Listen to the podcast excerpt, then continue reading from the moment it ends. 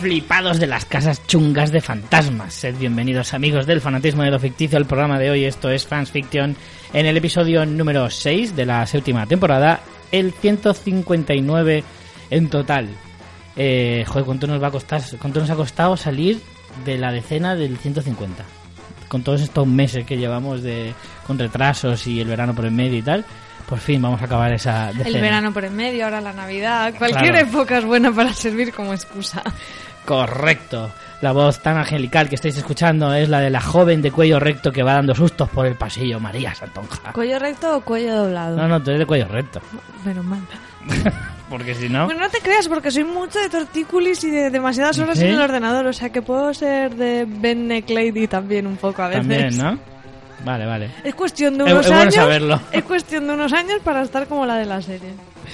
Yo soy Richie Pintano, que me estoy buscando un adosado en Castle Rock que me han dicho que, se, tienen unos precios tirados por los suelos. Eso seguro, oye. Mira que está. El otro día compartía yo un artículo del país que era súper desolador. Era como.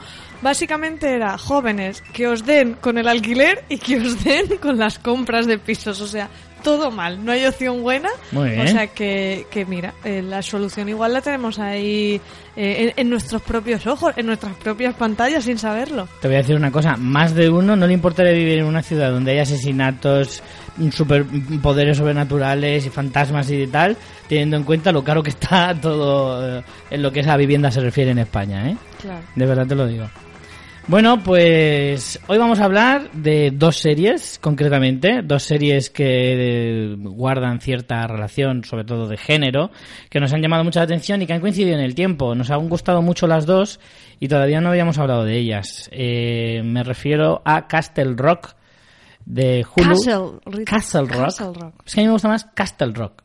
Queda más guay, aunque es Castle Rock, ya lo sé. En pero- todo caso sería Castle Rock. No, no, no. si lo lees bien. De todas formas, yo siempre he leído Castle, cuando es de castillo, es Castle, menos en la serie Castle, que siempre le han llamado siempre todo el mundo, no es Castle, no, es Castle. C-A-S-L, tal cual. Eh, como decía, Castle Rock y eh, La maldición de Hill House. O ¿Vale? la Casa Gil, como le gusta llamarlo a CJ Navas, que me hace mucha gracia. Exacto, la casa Hill de Jesús Gil Gil. imagino Jesús Gil Gil, que es más terrorífico todavía, si Sí, cabe. sí, sí, sí. La verdad es que sí, porque aquel programa que hacía en Antena 3, no recuerdo el nombre, eh, Sí. con la Mamachicho, que la Mamachicho eran de Telecinco en realidad. Pues yo creo que el programa era de Antena 3. Ahora no me acuerdo. En la que salía Tengo el, la suerte de no recordar nada de el eso. maravilloso Jesús Gil en su jacuzzi con dos mozas e Imperioso por detrás, que era su caballo. Maravilloso todo. Eh, pues no vamos a hablar de Jesús Gil, pero sí de la casa Gil, efectivamente. Escrito. H-I-L-L, no G-I-L. Ya que estamos poniéndonos puntillosos Claro, con la escritura en Con la inglés. gramática, ¿no? Exactamente. Eh, pues sí, vamos a hablar de estas dos series, vamos a, a analizarlas un poquito desde nuestro humilde punto de vista, como siempre.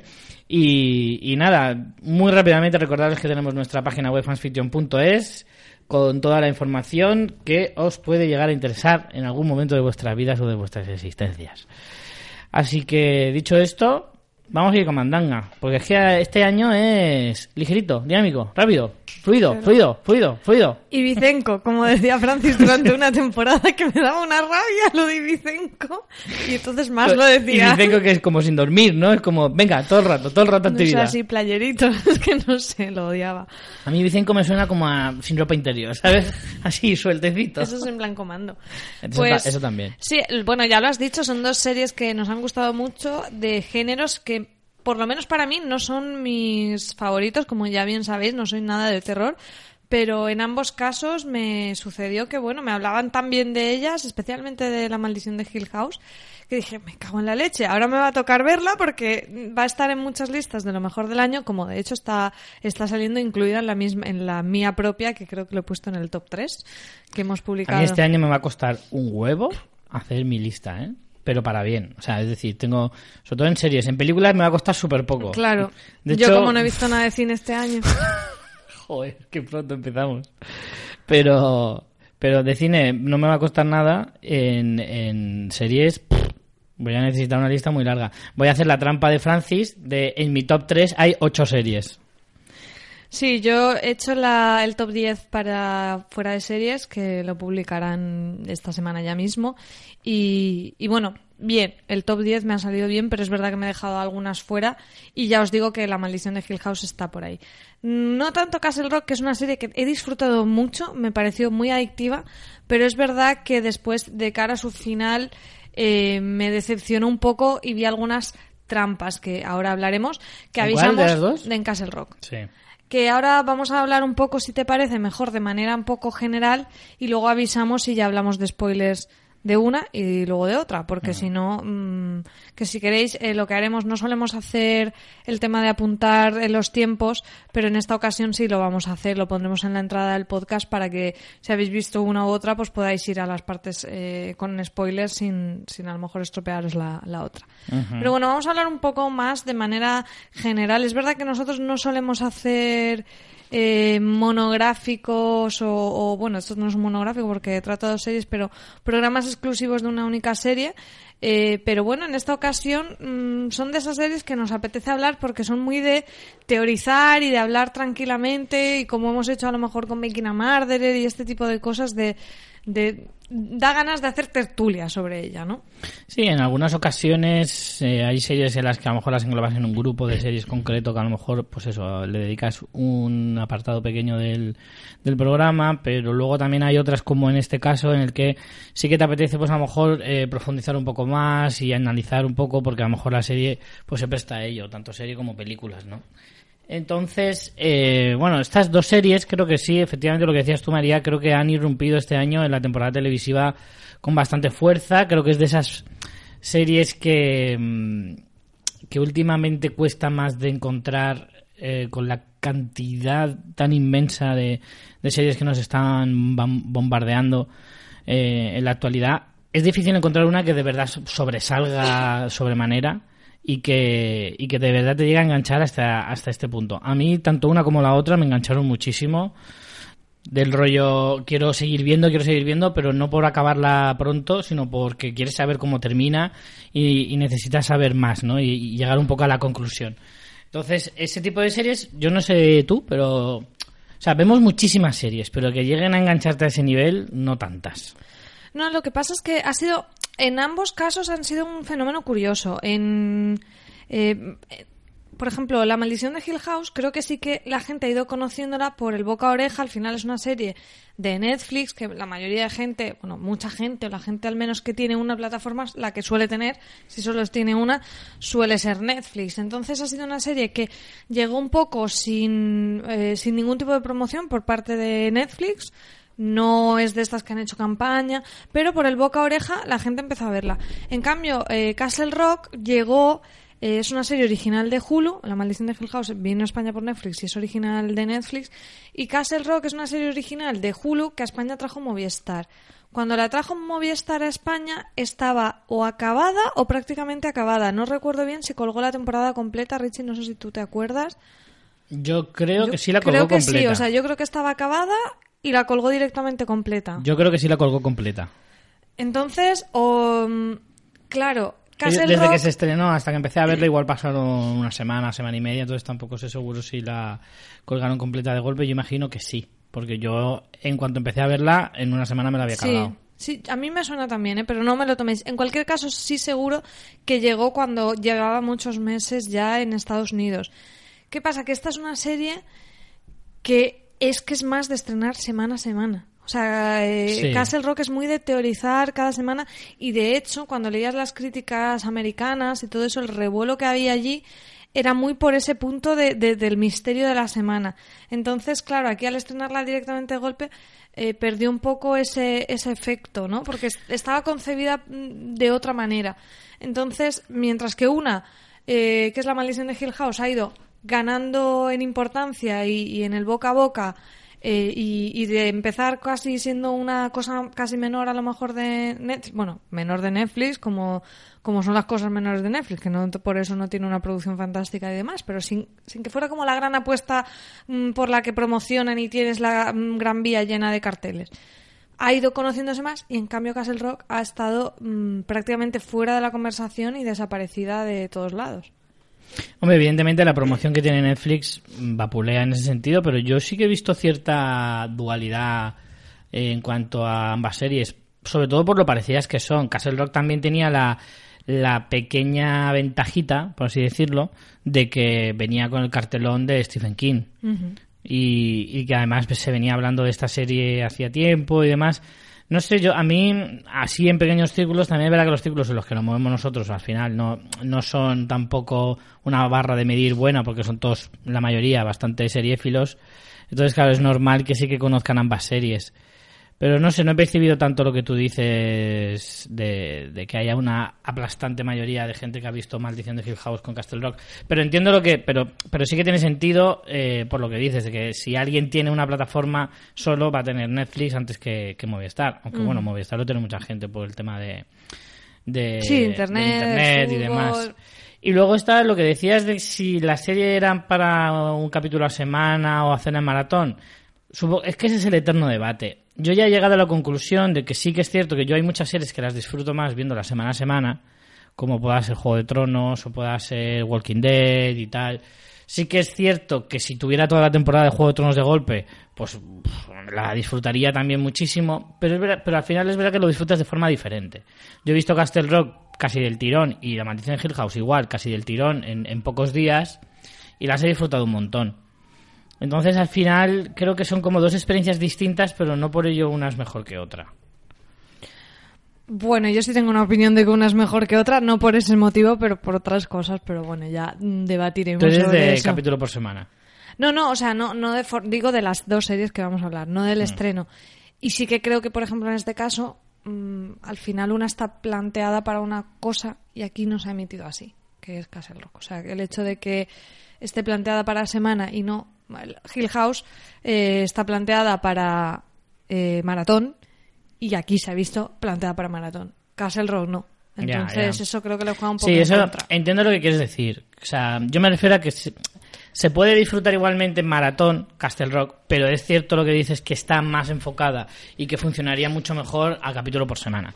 En eso estoy de acuerdo contigo y porque, por lo que te digo, o sea, yo hay series que las prefiero, por muchísimo que me gusten y por mucho que la gente diga, pero tú, ¿cómo puedes decir de Juego como, de Tronos que como esté verlo planteada. semanal? Es que está planteada para eso. Sí, sí, no, sí, sí. no es una cuestión ya de preferencias, es que hay series que están planteadas de una manera y otras que están planteadas de otra. Pero bueno, si quieres vamos a hablar un poquito sin spoilers de cada una de ellas, porque estamos hablando muy abstracto, antes Mm. de entrar con ya spoilers, porque al final esto es, para hablar mm, un poco y teorizar. Castle Vale, Rock, vamos a hablar, eh, vamos a dar así los datos así un poco más bueno, técnicos, son cuatro datos, tampoco son muchos más, eh, y hablar un poquito del argumento sin dar muchos spoilers y luego ya entramos en profundidad con los personajes, con los episodios que más nos han gustado y, y algunas cosillas más. Eh, vamos a empezar por Castle Rock, eh, que tú tuviste primero Castle Rock eh, que la maldición Sí. de Hill House, ¿verdad? Yo también. Por eso lo hemos puesto en este orden. Eh, Castle Rock es, como decías antes, una serie original de Hulu. En España ha sido exhibida por Movistar. Consta de 10 episodios y está basada en el universo de Stephen King, como ya la mayoría debería, debería de saber. Producida por JJ Abrams, que yo ya he dejado de ver ese toque de JJ Abrams en las series. Se ha vuelto ese productor que es más nombre que... No sé, no, veo incidencia eh, de como a lo mejor en otros casos que sí que se podía ver un poco más porque tú lo puedes asociar más al tipo de cine o al tipo de, de, de cosas de, de, mm, de creatividad que pueda tener el propio director pero en esta ya llega un punto en el que solo es nombre solo queda guay por el nombre pero poco más ¿no te parece? Mm. no lo sé, a mí eh, creo que puede verse el toque de Abrams, pero el mal toque de Abrams. Eh, un poco el abrir esas mm, intrigas eh, infinitamente y no sé, no sé, y que, y que luego no se concreten, ¿sabes? Pero sí, es, eh, en realidad mm, sí, tienes razón que hay más, mm, o sea, ha- hay un punto lost aquí, en ese Mm. sentido, ¿no? Pero sí que es verdad que no tiene tanto el sello como a lo mejor en otras ocasiones. Lo que pasa es que al final aquí tenemos que pensar que viene, o sea, Castle Rock, para los que no lo conozcáis, es una serie que lo que hace es mm, coger el universo de Stephen King, no una obra original de Stephen King, sino todo su universo y crear una historia propia, nueva y original a partir de eso, con temas de referentes y tal. Pero mm, que si no has leído o has visto adaptaciones de Stephen King a la televisión o al cine, no te pierdes. O sea, tiene una historia propia que si pilla No. referentes bien y si no también. Entonces, claro, creo que aquí en el juego de los nombres, obviamente el nombre de Stephen King está por encima del de JJ Abrams, ¿no? Claro, claro. Creo que evidentemente, a ver, es una perogrullada lo que voy a decir, pero tiene mucho más eh, incidencia en lo que estamos viendo Stephen King que, que JJ Abrams, evidentemente. Pero, pero me refiero a que, no sé, en, en otras eh, series que vemos en, en los créditos a JJ como, como productor, sí que veo una incidencia un poco más, no sé, como que más, más notable, más palpable. Que llega un punto en el que ya ves JJ Abrams como cuando ves que en Transformers el productor es Steven Spielberg, que dice, pues bueno, como si me pones a Martin Scorsese, es que es lo mismo. Estás ahí para ganar billetes nada más. Eh, que no me parece mal, pero que en otros casos, yo en otros en otros casos sí que veía a Abrams eh, hacer un poco más de, no sé, de, presencia dentro de la serie. Eh, vamos a empezar por la trama, por la, el argumento, ¿vale? La trama, eh, pues si alguien está escuchando y no ha visto la serie y para este tramo que estamos sin spoilers, pues recordarles un poquito de qué va el tema. La serie nos se centra en esta ciudad que, por cierto, es una ciudad ficticia, es una ciudad que no existe, que el autor Stephen King la ubica en Maine, que es de donde él es, y, y al igual que otras ciudades que también se ha inventado a lo largo de, de su trayectoria en sus novelas y demás, eh, pues esta ciudad es donde transcurren muchas de sus novelas que luego, luego pasaremos a, analizar eso también. Eh, en esta ciudad pues pasan un montón de calamidades, un montón de crímenes, un montón de desgracias y, y entonces nos plantean pues es una ciudad oscura, una ciudad triste, una ciudad que la gente ya se nota en el ambiente que no es feliz, que sabe que, haya, que, que el ambiente está enrarecido, que algo malsano ocurre en esa, en esa ciudad. Y eso, Y bueno, y una tasa de crímenes altísima. claro, O sea, no es solo una como- sensación, sino que realmente... como que todo el mundo lo sabe, pero nadie lo sabe explicar. ¿no? Es como aquí siempre pasan cosas malas, todo el mundo lo sabe que ocurre, pero nadie sabe por qué. Simplemente pasa y ya está. Y lo tienen como asumido. Y, y entonces en- encontramos eh, al personaje de Terry, de Terry O'Quinn, que es eh, maravilloso volver a verle a este hombre. ¿eh? La verdad es que eso sí que apetece siempre volver a ver a, a este hombre. Eh, bueno, en este caso hace el personaje de, Del alcaide. del alcaide Dale Lacey, eh, que claro, tiene una aparición, una aparición estelar, nada más aparecer, vemos cómo se suicida de la forma más terrible que se me había ocurrido en la vida, ¿eh? Pero esto ya es un poco spoiler. Bueno, es el primer episodio. Bueno, es eso. Tomemos Bueno, no solo el primer episodio, son los primeros cinco minutos. Sí. O sea que tampoco. Es que todo gira. Es que todo se desencadena a partir de ese punto. Entonces, también es importante remarcarlo. Entonces, debido a este suceso, pues claro, se investiga. Hay una nueva alcaide dentro de la cárcel. Eh, la cárcel, por cierto, se llama Shawshank, que os debería sonar. De cadena perpetua, eh, la milla verde también, ¿no? La Milla Verde no sé si es la- no sé si se llama así la cárcel. Yo creo que no. No lo sé. Ah, sé que hay referencia... Es que la milla verde no la he visto. Pero ya lo sé, ya lo sé, ya lo sé. A mí me indigna. Ya, ya. Además es que ya lo hemos hablado. Sí. Pero hay algunas referencias a la milla verde y por eso estaba yo diciendo que fuera la misma Hay cárcel, pero a lo referencias. mejor no es... He hecho una recopilación de referencias. Ajá. De hecho, las he separado por las que había pillado yo y las que he descubierto en internet que yo no las había pillado. ¿vale? Porque yo, de hecho, de novelas de Stephen King no me he leído ni una. Empecé a leerme La Torre Oscura este verano y ahí estoy. Pero a leértelo o la que es un poco en cómic. No, no, la novela, la novela. Ah, vale. La de bolsillo, eso sí, pero la novela. Pero, pero yo no he leído ninguna de sus novelas, pero sí que he visto algunas de sus adaptaciones. No todas, porque son chorro mil. Por cierto, aprovechamos para decir que tenemos en mente un episodio de fans de- destinado precisamente a las adaptaciones de Stephen King, que lo estamos ahí trabajando para hacer uno de esos eh, extensos y bien detallados, y, y para que lo sepáis. Em, Entonces, yo sí que he pillado varias de esas referencias y luego, luego las contaré, todas las que hay, por si alguna no la habéis pillado. Y sois muy fans de, de King. Eh, estaba diciendo que, bueno, eso, que hay un nuevo alcaide dentro de esta cárcel y eh, analizan una.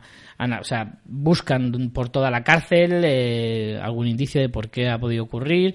Y descubren también, bueno, no descubren, simplemente advierten que hay una hay un ala de, de la cárcel, un sector, Que está cerrado, infrautilizado, mientras las otras zonas están atestadas de, de, Mm. de prisioneros, están llenas. abarrotadas, efectivamente. Entonces la, la investigan a ver el por qué, empiezan a, a cuchichear y entonces llegan a una especie como de. de uf, no sé, como un depósito o algo así. Y allí encuentran lo que efectivamente desencadena toda la historia que vamos a ver a lo largo de los 10 episodios, ¿no? Eh, esto, bueno, sí se puede contar. Es que la verdad es que descubrirlo en la serie Bueno, es bastante chulo, así que mejor no sí, lo cuento. descubren algo. Descubren algo, efectivamente. Descubren algo que es lo que, pues, en lo que va a girar toda, todo el núcleo de la, de la serie. Eh, la serie al final cuenta un poco eh, la eterna lucha entre el bien y el mal, pero claro, las historias de Stephen King siempre se han caracterizado un poco por porque hay más mal que bien. Al menos a mí me lo parece, ¿no? Que de hecho muchas veces vence el mal, vemos que el mal puede estar en cualquier parte, que cualquier persona puede sacar eh, su, su mal interior eh, por muy buena que sea. Al final es como, el mal es como muy protagonista en todas las historias de, de Stephen King, lógicamente porque son casi todas historias de terror. Pero, pero no sé, tiene una forma de tratar el terror y, y el, y el- eso, la, la esencia de la maldad como muy peculiar, ¿no? Y creo que eso lo consigue transmitir a, a la, serie. La serie consigue llevar un poquito ese, de esa idea. Ese ¿no? mal rollerismo total, sí. Sí, porque al final es eso, es como que enrarece todos los ambientes eh, de una forma muy peculiar Stephen King. O al menos sus películas así lo han, siempre lo han transmitido. Luego hay bastantes personajes. Es que no hemos entrado mucho en los personajes, pero bueno, tenemos a, a un- el personaje protagonista que es Henry Diver, que digamos que es de Castle Rock, se fue de allí por un suceso traumático de su infancia y vuelve. Y ya está, y no vamos a decir nada más. Curiosamente, este Henry Diver es abogado de condenados a muerte. Eh, algo que también eh, es bastante recurrente en las novelas de, de Stephen King.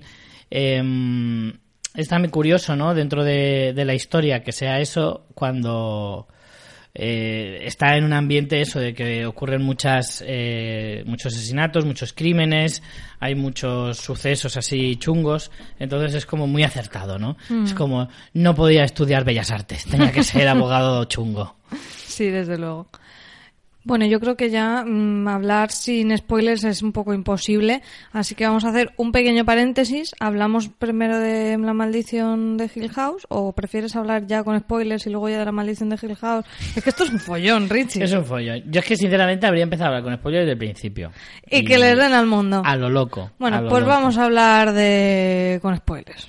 Vamos con spoilers a saco y, y ya está. Eh, qué fuerte que mataran a este, ¿no?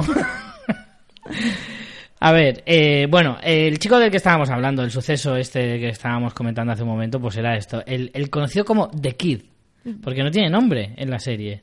Y en, en las páginas como IMDB y tal, les han llamado, le han llamado Claro, The Kid. porque vamos a ver, aquí toda la intríngulis de la cosa es que Skarsgård, que es un tío muy chungo, Muy chungo, ¿eh? muy chungo. De hecho, ya salía en una serie poco conocida, que creo recordar que también era de Netflix, pero ahora no lo sé, porque es de la época previa a, a que Netflix llegara a España, que se llama Hemlock, Hemlock Grove, que iba sobre hombres lobo.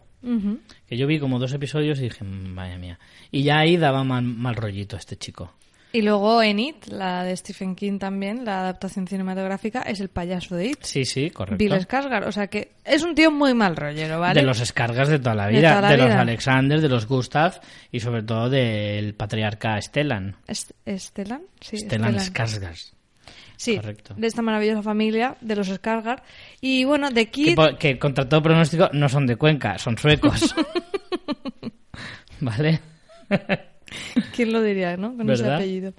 Y bueno, de Kid, eh, claro, le llaman de Kid o el chico porque luego hay un girito en el que eh, él es en realidad otro Henry Diver de un mundo paralelo. Entonces, aquí hay muchas cosas porque de lo Por que eso se sabe mucho, mucho, mucho, mucho después. muy ¿eh? adelante, pero es que da igual, no lo vamos a hablar cronológicamente porque estamos en spoilers, todo el que esté aquí ya ha visto la serie, o sea que vamos a la mandanga interesante. Entonces, The Kid, aparte de, de una frase maravillosa que me dice Francis a mí, que es eres más malo que The Kid,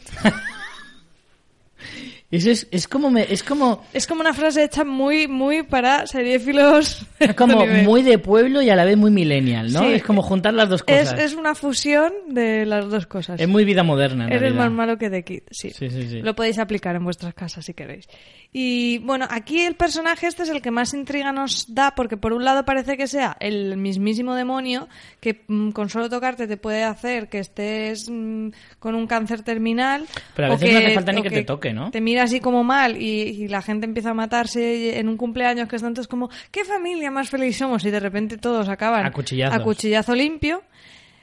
Entonces esta es una versión que The Kid es el, el, mal el mal personificado. Pero luego hay un girito en el que descubrimos que hay como otro mundo, o lo parece, porque aquí luego iremos a lo que creemos cada uno, en el que en realidad eh, los padres adoptivos de Henry Diver, que en- nos cuentan que adoptaron a Henry Diver, pero que tuvieron un, un hijo que nació muerto, en este mundo paralelo, este hijo muerto es el personaje interpretado por Bill Skarsgård y se llama. Henry Diver y nunca adoptaron al Henry Diver negro del otro mundo, Claro. ¿vale? Vamos a tener que ser bastante incorrectos y hablar de Henry Diver blanco, Henry Diver negro. Entonces, eh, claro, esta historia es como que cuando el Henry Diver negro del mundo 1 se pierde, en realidad va al mundo 2, allí no envejece y también suceden cosas chungas por como si hubiera ahí un... un- ¿El negro? Claro. ¿Y cómo no va a envejecer si luego sale de mayor? No envejece mientras está allí. Mientras está en ese mundo no envejece. Cuando vuelve ya crece. Tampoco está tanto tiempo, se supone que está una semana, tampoco iba a envejecer. Ah, vale, porque está solo una semana. Sí, pero igualmente lo que yo entiendo es que ninguno de los dos... O sea, es como... A ver, aquí las teorías, vamos a empezar con las teorías. Uno es, eh, no son el mal, sino que al, al haber como un error en el sistema, al, cuando está el niño Henry Diver negro en el otro mundo, también pasan cosas malas. De hecho, por eso el padre Henry Diver lo encierra, porque cree que es Mm. Satán. Y lo mismo sucede al contrario en el mundo 1, cuando viene el Bill Skarsgård de Kid Henry Diver blanco, es como que él no provoca el mal, No hace sino falta que... que, digas ocho nombres para Pues que siempre he sido muy fan de eso y, y tú lo sabes. Tenemos el producto más molono, más gracioso que nos han comprado con el enlace de afiliados a Amazon esta semana. O sea, tú eres muy de títulos de pelis largos. Sí, Mm. sí, sí, siempre es, es un punto extra. Entonces, cuando el, el Henry Diver Blanco Bill Skarsgård de Kid viene al mundo 1, es como que él no es el mal, sino que ese fallo en el sistema provoca el mal. Pero todo esto tiene mil matices. Entonces, un poco el planteamiento es este. Los misterios que tenemos es quién es de Kid, es malo o no es malo, provoca en las cosas o no, y luego qué pasó con Henry Diver de, de niño, que desapareció durante una semana en mitad de un montón de unas nevadas terribles que se hubiera muerto, pero apareció. Esos son los, los misterios de, de la serie. Luego hay elementos fantásticos, como por ejemplo el personaje de Molly Strand, que a mí me encanta con esta actriz Melanie Linsky, que la habéis visto millones de veces como secundaria, Mm. y me encanta ese personaje que tiene ese, esa conexión especial con Henry Diver porque además eh, lee la mente y bueno, luego lo que te conecta mucho con una persona que es asesinar a su padre. Eso también Ya, te une eso, mucho. Claro, quieras o no. Eh, pero a mí el personaje este, eh, el de la Linsky, me hace gracia porque ya salía en una serie, en la serie Dos hombres y medio, que a mí me gustaba Sí, mucho. de vecina. Entonces, me hace gracia porque tiene la misma mezcla con un personaje que no tiene absolutamente nada que ver, ¿vale? Porque el- la otra era una acosadora zumbada, pero era comedia. Pero consigue, la actriz me gusta porque es como que consigue ser como tierna y espeluznante al mismo tiempo. Sí. ¿Sabes? Son las dos cosas. También era la amiga de la prota de Barcoyote. También. Que es un poco lo mismo. Era tierna y espeluznante al mismo tiempo. Porque además. Porque, eh, porque no sé, incluso en Barco Yote, bueno, en el Barco Yote todo era espeluznante. Pero en cualquier caso, el, me gusta mucho a mí esta actriz, igual que, igual que a ti. Y el personaje también está muy logrado. Porque de hecho al principio es como muy misterioso. A mí es de lo que más me gusta. Y Sí. de hecho es lo que más cierran un poco. O sea, porque para mí el principal fallo que tiene la serie es que plantea muchos misterios, pero casi que hasta el final del todo no lo resuelven y algunos ni siquiera lo resuelven.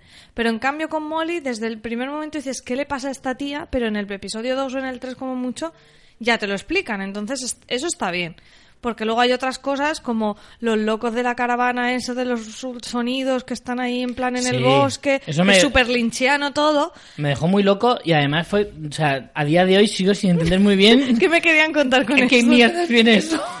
Claro, o sea, se supone que es como para dar, vera- dar credibilidad al tema de los dos mundos, ¿no? Que tanto el padre está un poco como una... ca- O sea, que oían ahí lo que se creía que era oír hablar a Dios, en realidad es ese vórtice de que es un poco todo lo que sucede en Castle Rock es porque está en ese, en ese vórtice de los dos mundos, que de hecho es muy chula las escenas del bosque donde se ven ahí como personajes fantasmagóricos que pudieran ser gente que se ha quedado como en ese limbo y tal, que eso está guay, pero claro, los dos colgados eso, el que se queda sordo a propósito para escuchar todo eso son unos que Rory Culkin el otro el, el hermano de Macaulay Sí. Culkin que además lo hemos visto en Waco también haciendo un papel muy chulo Me gusta mucho a mí ese chico, ¿eh? Sí, lo- eh, está, está un poco en estado de gracia últimamente. Lo, están Mm. muchas cositas.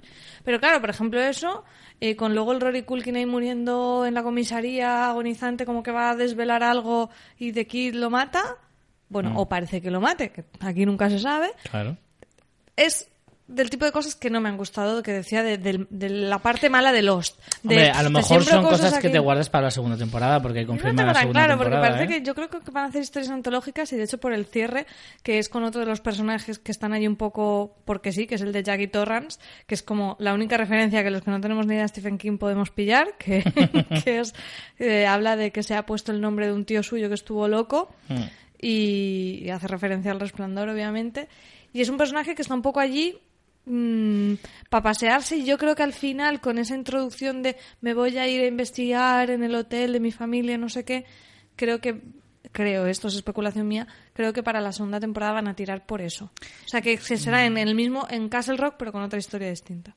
Yo te voy a decir una cosa, eh, analizando, o sea, buscando información respecto a lo de, lo, lo de las referencias, por ejemplo, vas a alucinar porque hay muchas más relaciones entre los personajes, entre las historias de, de Stephen King eh, y de otras novelas, otras películas y tal, algunas que pasan así como de pasada y demás, que efectivamente si no las buscas y no, o eres súper fan de, de Stephen King, no las conoces.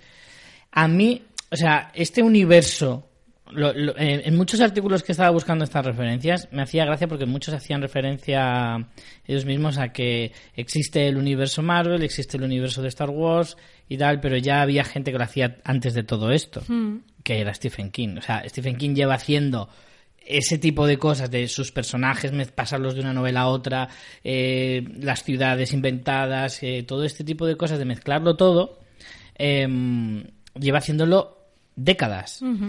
¿Qué pasa? Que yo tengo la sensación de que Castle Rock va a ser una serie, a lo mejor sí que puede ser antológica, pero que sus historias pueden estar relacionadas. Tipo algo así como lo de Fargo. Fargo cuenta Sí. antologías también, pero sus historias pueden estar eh, relacionadas de alguna manera. Por ejemplo, no me extrañaría nada volver a ver a Jackie Torrance en otra temporada, en otra historia Claro, diferente. no es lo que te digo, es que aquí o encontrar el personaje de Rory secundaria. Culkin, luego ya eh, que ha sobrevivido, y meterlo también en un par de episodios. Sí, pero que es lo que te digo, que de hecho el personaje de Jackie Torrance aquí no tiene especial relevancia. O sea, si te lo carga la historia, Yo creo que puede ser introductorio. Introductorio para otra temporada. Incluso a lo mejor es porque ella va a ser protagonista en otra temporada. Eso es lo que yo sospecho. Pero claro. bueno. Yo creo que va a ir un poquito por ahí la idea. Porque, porque todo, mm, si analizas un poquito, si rascas un poquito, quiero decir, o sea, buscando información, te das cuenta de que hay como un patrón, que da la sensación de que se está haciendo eso, pero de forma así velada. Pero bueno, ¿qué más otras cosas podríamos analizar de la serie?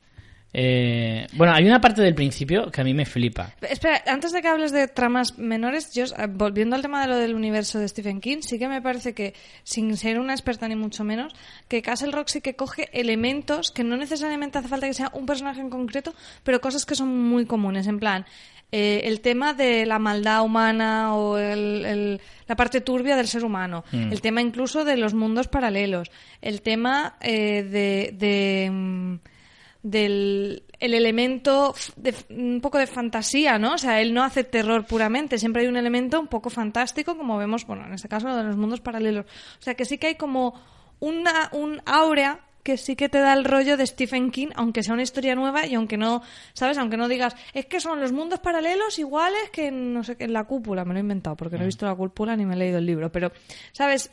No hace falta que sea exactamente el mismo que el de otro libro, pero sí que ves eh, puntos comunes de, que se repiten en la bibliografía de Stephen King. Sí, yo, de hecho, eh, buscando referencias, eh, veía que algunos asociaban cosas que ya eran como súper eh, y, ir al, dedillo, ¿sabes? O sea, ir siempre a, lo más mínimo. Es como, no, es, no creo que eso sea aposta, sino que a lo mejor el propio Stephen King o los creadores de la serie hayan eh, cogido simplemente elementos que suelen utilizar porque es como, o sea, si tú escribes varios libros es normal que a lo mejor si estás obsesionado con un coche rojo pongas un coche rojo en todas tus novelas. Eso no significa que lo hagas a propósito, sino que a lo mejor simplemente escribes por lo que tú más conoces.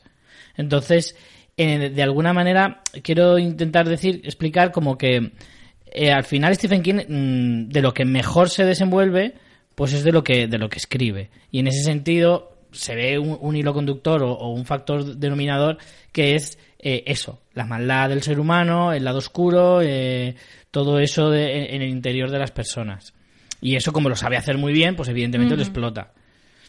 Ibas a comentar algo de la trama, ¿no? Que estamos, estamos retomando, estamos un poco dispersos, pero retomando el tema de la trama, eh, bueno, hemos hablado un poco del tema de Henry Diver, de Kid, Molly, y luego Jackie Torrance, para mí es lo que digo, está un poco de lado en esta historia.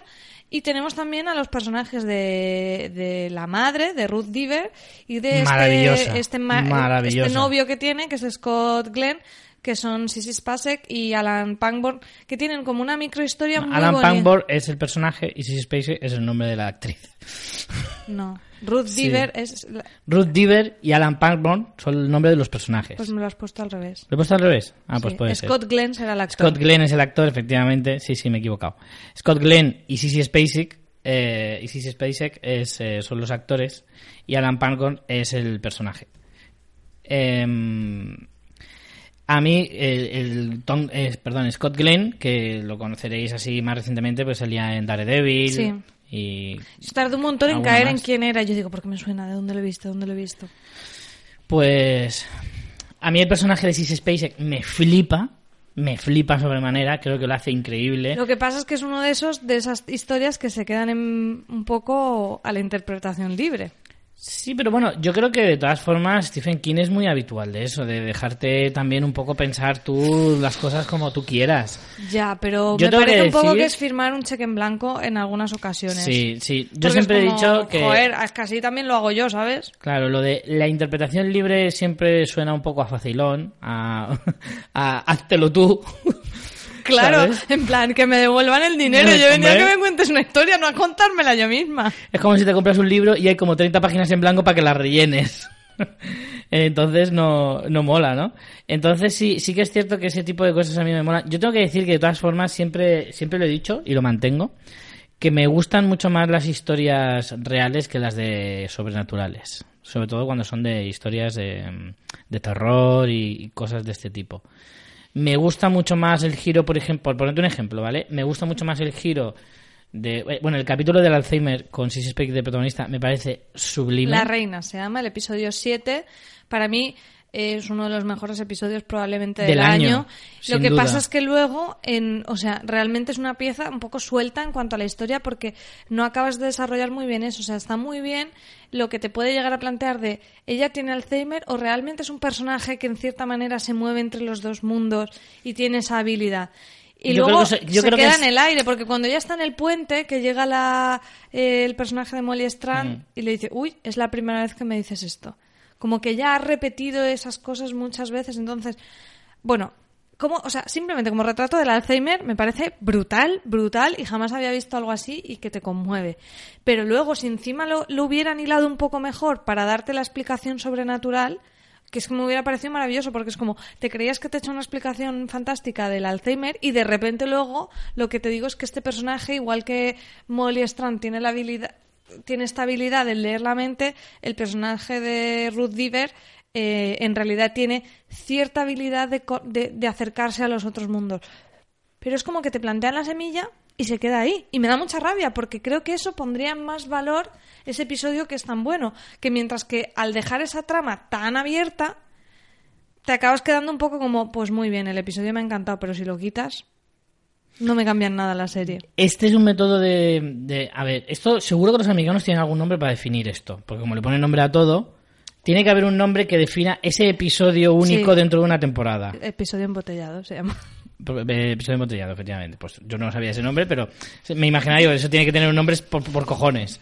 Porque, porque es algo que se usa muchísimo en las series. Sí. Que son capítulos De que, hecho, que se ¿sabes- saben identificar perfectamente. ¿Sabes qué es lo curioso de ese tipo de episodios? Que normalmente a todos nos flipan mucho y suelen ser muy chulos porque suelen ser Mm. algo que se sale un poco de la norma, normalmente bastante brillantes por guion. Salvo por el, de, el de Morgan en The Walking Dead, que está claro que fue una puta mierda. Bueno, y, y muchos de esos a veces lo que son es que, no es este el caso, ¿no? Pero muchos, por ejemplo, hace un año tuvimos uno de Girls que fue súper comentado. Muchos suelen además realizarse en una única ubicación o muy pocas ubicaciones, ¿no? Suelen tener Mm. esa tendencia y eso que vemos como, qué guay. En realidad es una manera de ahorrar costes en las series. Claro. En plan, metemos unos de estos. Oye, es un buen programa ese, ¿eh? Hablar de capítulos ese. Está el de la mosca de Breaking Bad. por El de, la mos- el de la mosca en Breaking Bad se hizo por eso. Claro, claro. Hay muchos. Eh, Se podría, se podría hacer un programa bueno sobre eso.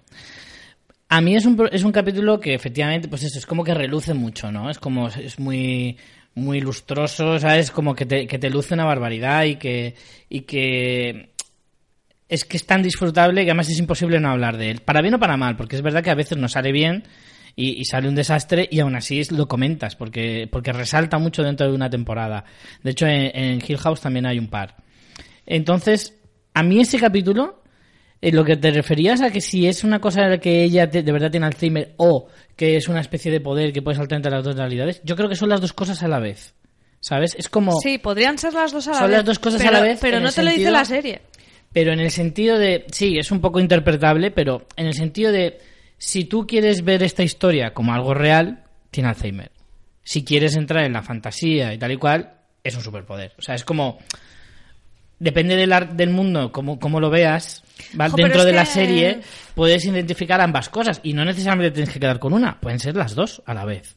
Luego, además, que el tema del Alzheimer le dan importancia porque en el mundo 2, el Henry Diver 2 blanco de Kid Bill Skarsgård eh, es un. Bueno, aparte de que en un lado es como el mal y en el otro es como, ¡qué buena persona ves, es! voy a curar, voy a curar el Alzheimer Claro, directamente. o sea, es trabajo como, en curar el Alzheimer. De hecho, no sé si sale con un gatito o algo, un Sí, perrito. es o sea, es prácticamente como, como Will Smith. es como lo más adorable del el, mundo. el buenismo por antonomasia, ¿no? Claro. Entonces, que le den tanto peso a lo del Alzheimer para que luego no resuelva me da rabia, me da un poco de rabia. A mí me gustó mucho ese episodio. No, el episodio es maravilloso. Es brutal. No me parece innecesario tampoco. Creo que sí que tiene más peso en la serie del que tú decías de si los quitas no pasa nada. Hombre, yo creo que sí, porque te ayuda a entender mucho también eh, algunas cosas de los personajes alrededor. Y yo te sacaba a colación el, el capítulo este por un detalle. Y es que me gustó y me impactó muchísimo más el final de ese episodio, que es cuando dispara a, a- a Alan sin, que, sin saber quién es. Y a mí esos giros son los que más me gustan. Me gustan más, son súper crudos, súper dramáticos y me parecen mucho más interesantes que cualquier otro sobrenatural que me puedas... O sea, incluso el clímax de la serie en su momento más álgido y tal, me pones una cosa así sobrenatural y no me va a llenar tanto como el final de ese episodio. A mí, eh, ya yendo un poco más de cara al final, me parece que la parte sobrenatural está muy bien si hubiera apostado por alguna de las opciones. Me parece que al final, eh, a ver, el tema de los dos mundos, yo lo descubrí uno o dos episodios antes de que se viera. Porque si nos recordamos, cuando cogen a The Kid, él dice solo el nombre de Henry Diver. Y ellos deducen que quieren que llamen al abogado de Henry Mm. Diver. Pero en realidad estaba diciendo su nombre, ¿no? Entonces yo un poco antes de que sucediera lo, mm, lo pensé. De decir, vale, este es, este es de un mundo paralelo en que es Mm. él. ¿Qué pasa? Que esto no sabemos si creérnoslo o no, porque en realidad eh, va- vamos a las pegas de la historia o a ver las posibles interpretaciones. Eh, la- el punto del mundo paralelo, del mundo 2, se lo cuenta Henry Diver the Kid a Molly. Hmm. Con lo que podría ser el demonio eh, inventándose algo, ¿no? Y intentando engañar. Vale. ahora verás cómo voy a empezar a hacer la esquizofrénica total, porque te voy a decir una cosa y la contraria. Vale, entonces yo digo, vale, eh, como, como es un relato que cuenta de Kid, podría ser mentira, por tanto, no es un narrador fiable, ¿no? En la historia. Mm. Si no confiamos en ese narrador, pues cualquier cosa que nos cuente puede ser verdad o mentira. Claro, pero a la vez se lo cuenta Molly, que es una persona muy perceptiva. Y Molly siente. Vaya, qué, qué- qué momento más dramático le has Jolín, añadido. es que le he metido tensión, ¿eh? Sí, sí, sí. No, no lo voy a cortar porque me ha gustado como elemento de tensión, me ha gustado. Así que os lo puedo ir repitiendo en qué momentos clave. Claro, cuando vayas a decir algo súper importante, haces pam, pam, pam. Molly siente el- lo de la otra persona, entonces Sí. siente esa verdad. Pero lo que pasa...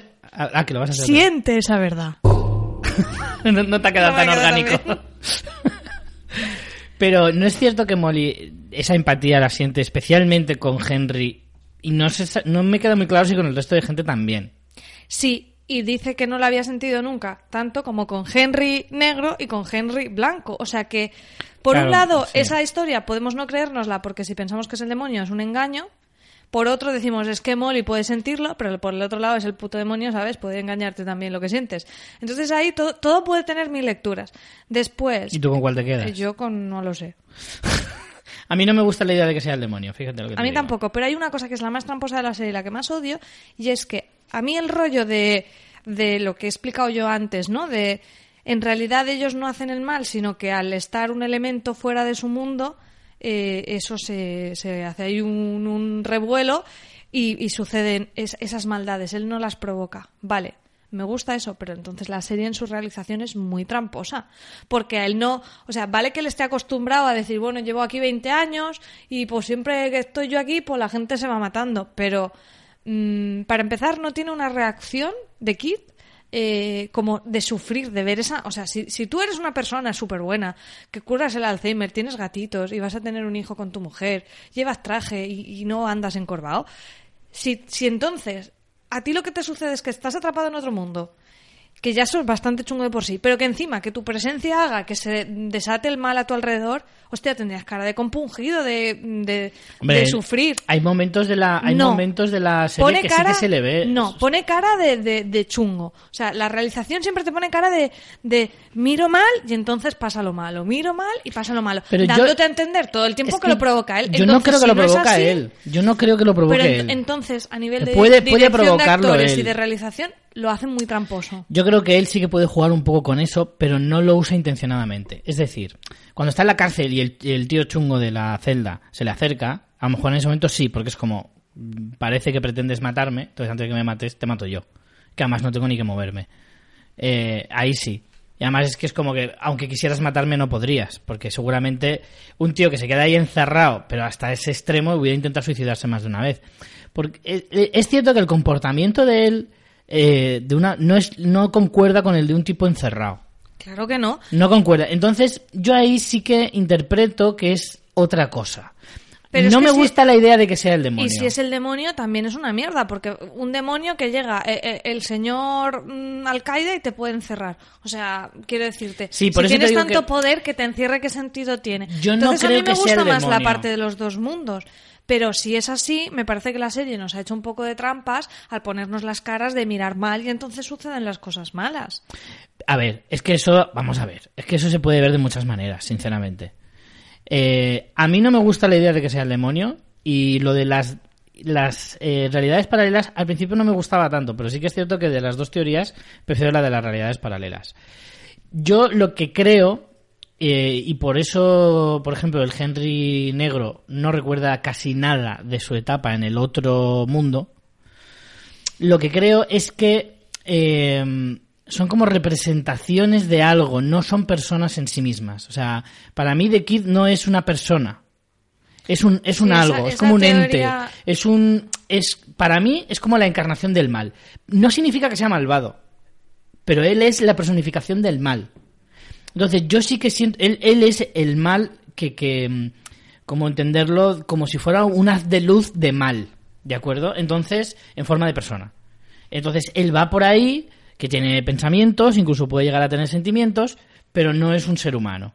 Entonces, yo lo que entiendo es que él genera el mal a su alrededor, que sí que lo puede llegar a utilizar él mm, mm, Yo voluntariamente. gente así también, ¿eh? Sí, sí, yo también. Eh, que puede llegar a, a- a manejar eh, voluntariamente, pero que también a veces no es capaz de controlarlo. Entonces, porque yo, por ejemplo, sí que le veo, sí que le veo un poco compungido cuando entra en esa casa del cumpleaños. Yo ahí le veo que él no quiere hacerlo.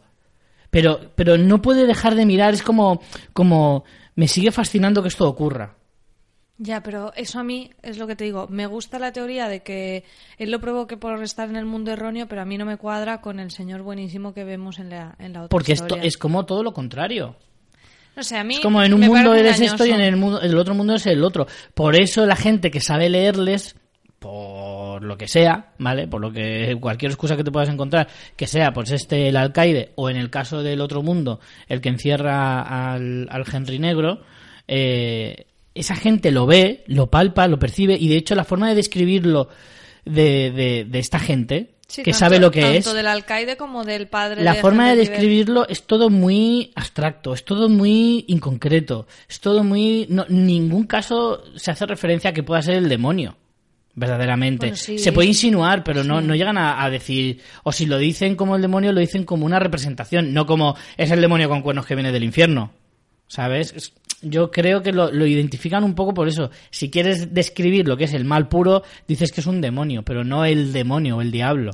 Hombre, yo, la parte de que es una metáfora un poco, en cierta manera, de la maldad que tenemos nosotros, me parece chula, pero es verdad que es como le estoy haciendo un favor a la serie porque no te cuenta eso. Sí, estoy haciéndome un Rafa Gambín, que es me hago mi interpretación, me suena a los cojones lo que me quieras contar. Totalmente. Y luego, eh, yendo más ya al final de la historia, ¿no? Cuando Henry Diver y eh, Henry Diver negro y Henry Diver blanco están en el bosque y se ve eh, como, como envejecido, mi teoría es que en, como están en el vórtice de los dos mundos, en realidad no es que sea, no es que estemos viendo la apariencia de The Kid como un monstruo, sino que estamos viendo la apariencia de The Kid como envejecido, como hubiera envejecido eh, en realidad. Hmm. Pero como en el mundo este se ha quedado como estancado en el tiempo, no ha envejecido. No sé si me estoy explicando. Sí, sí, o sea, sí. como una visión. Lo que pasa es que también es muy rápido y un poco... mm, Y de repente ya nos cortan y lo que vemos es que el Henry Diver negro ha decidido encerrarlo de nuevo. Entendemos que creyendo que sí que es como una, ma- un, un asesino, la maldad, el demonio o llamémosle como queramos. Y que Molly se ha alejado de todo eso y está un poco ahí en pastilla. Entonces, mm, yo esa parte sí me gusta porque ¿qué- ¿cómo lo interpreto yo? Bueno, eh, si vemos si vemos un poco las diferencias en los dos mundos, en el personaje de Molly es muy claro. Molly en este mundo es una persona con problemas muy graves para relacionarse, sociales y demás. En el otro mundo ella es una triunfadora. De Kid lo que le dice es, eras más feliz en el otro mundo. Y Henry Diver en este mundo acaba descubriendo que mató a su padre. Que mató a su padre, que su padre quería matar a su madre y que en el otro mundo directamente mm, no existe y sus padres hasta han sido más felices teniendo a un hijo que en este mundo no existió. Entonces, creo que para ellos es como el punto ese de prefiero creerme que esto es el demonio Hmm. que asumir que hay una versión mejor de mí en otro Sí, sitio, porque sí, si sí. no es admitir que yo soy un fracaso, que yo soy el mal, Que el tu malo. vida es una mierda, claro. Entonces, ¿cómo voy a ser yo el malo o el malo? Sí. El malo es esto. Entonces, esa parte sí me gusta. Pero volvemos a la trampa. Si real, o sea, sería un final de puta madre. Y otra vez de Kid, que en realidad es un hombre bueno que cura el Alzheimer en otro mundo paralela, otra vez encerrado. Pero entonces nos ponen el maldito plano de la sonrisita de The Kid. Que es como. Como Por si fuera malo digo- maligno. Pero por lo que te digo, porque él representa el mal. Pero no significa que él sea malvado. Es que sé que, sé que es un poco contradictorio, pero mm, por eso te digo que él representa una cosa que no significa que sea él eso. Por favor, mandadnos vuestros comentarios Sí. de todo lo que habéis eh, teorizado de Castle Rock. Pero bueno, en definitiva creo que es una, una serie muy disfrutable, que desde luego da para Desde luego luego. tomarte unas cervezas y comentar. Pero para mí me ha decepcionado un poco porque creo que cualquiera de las opciones hubiera estado bien, pero que nos la hubieran dado un poco más cerrada y menos eh, puedes mm, firmar un cheque en blanco, señores guionistas, porque cualquier cosa vale. No, Claro. no cualquier cosa me vale.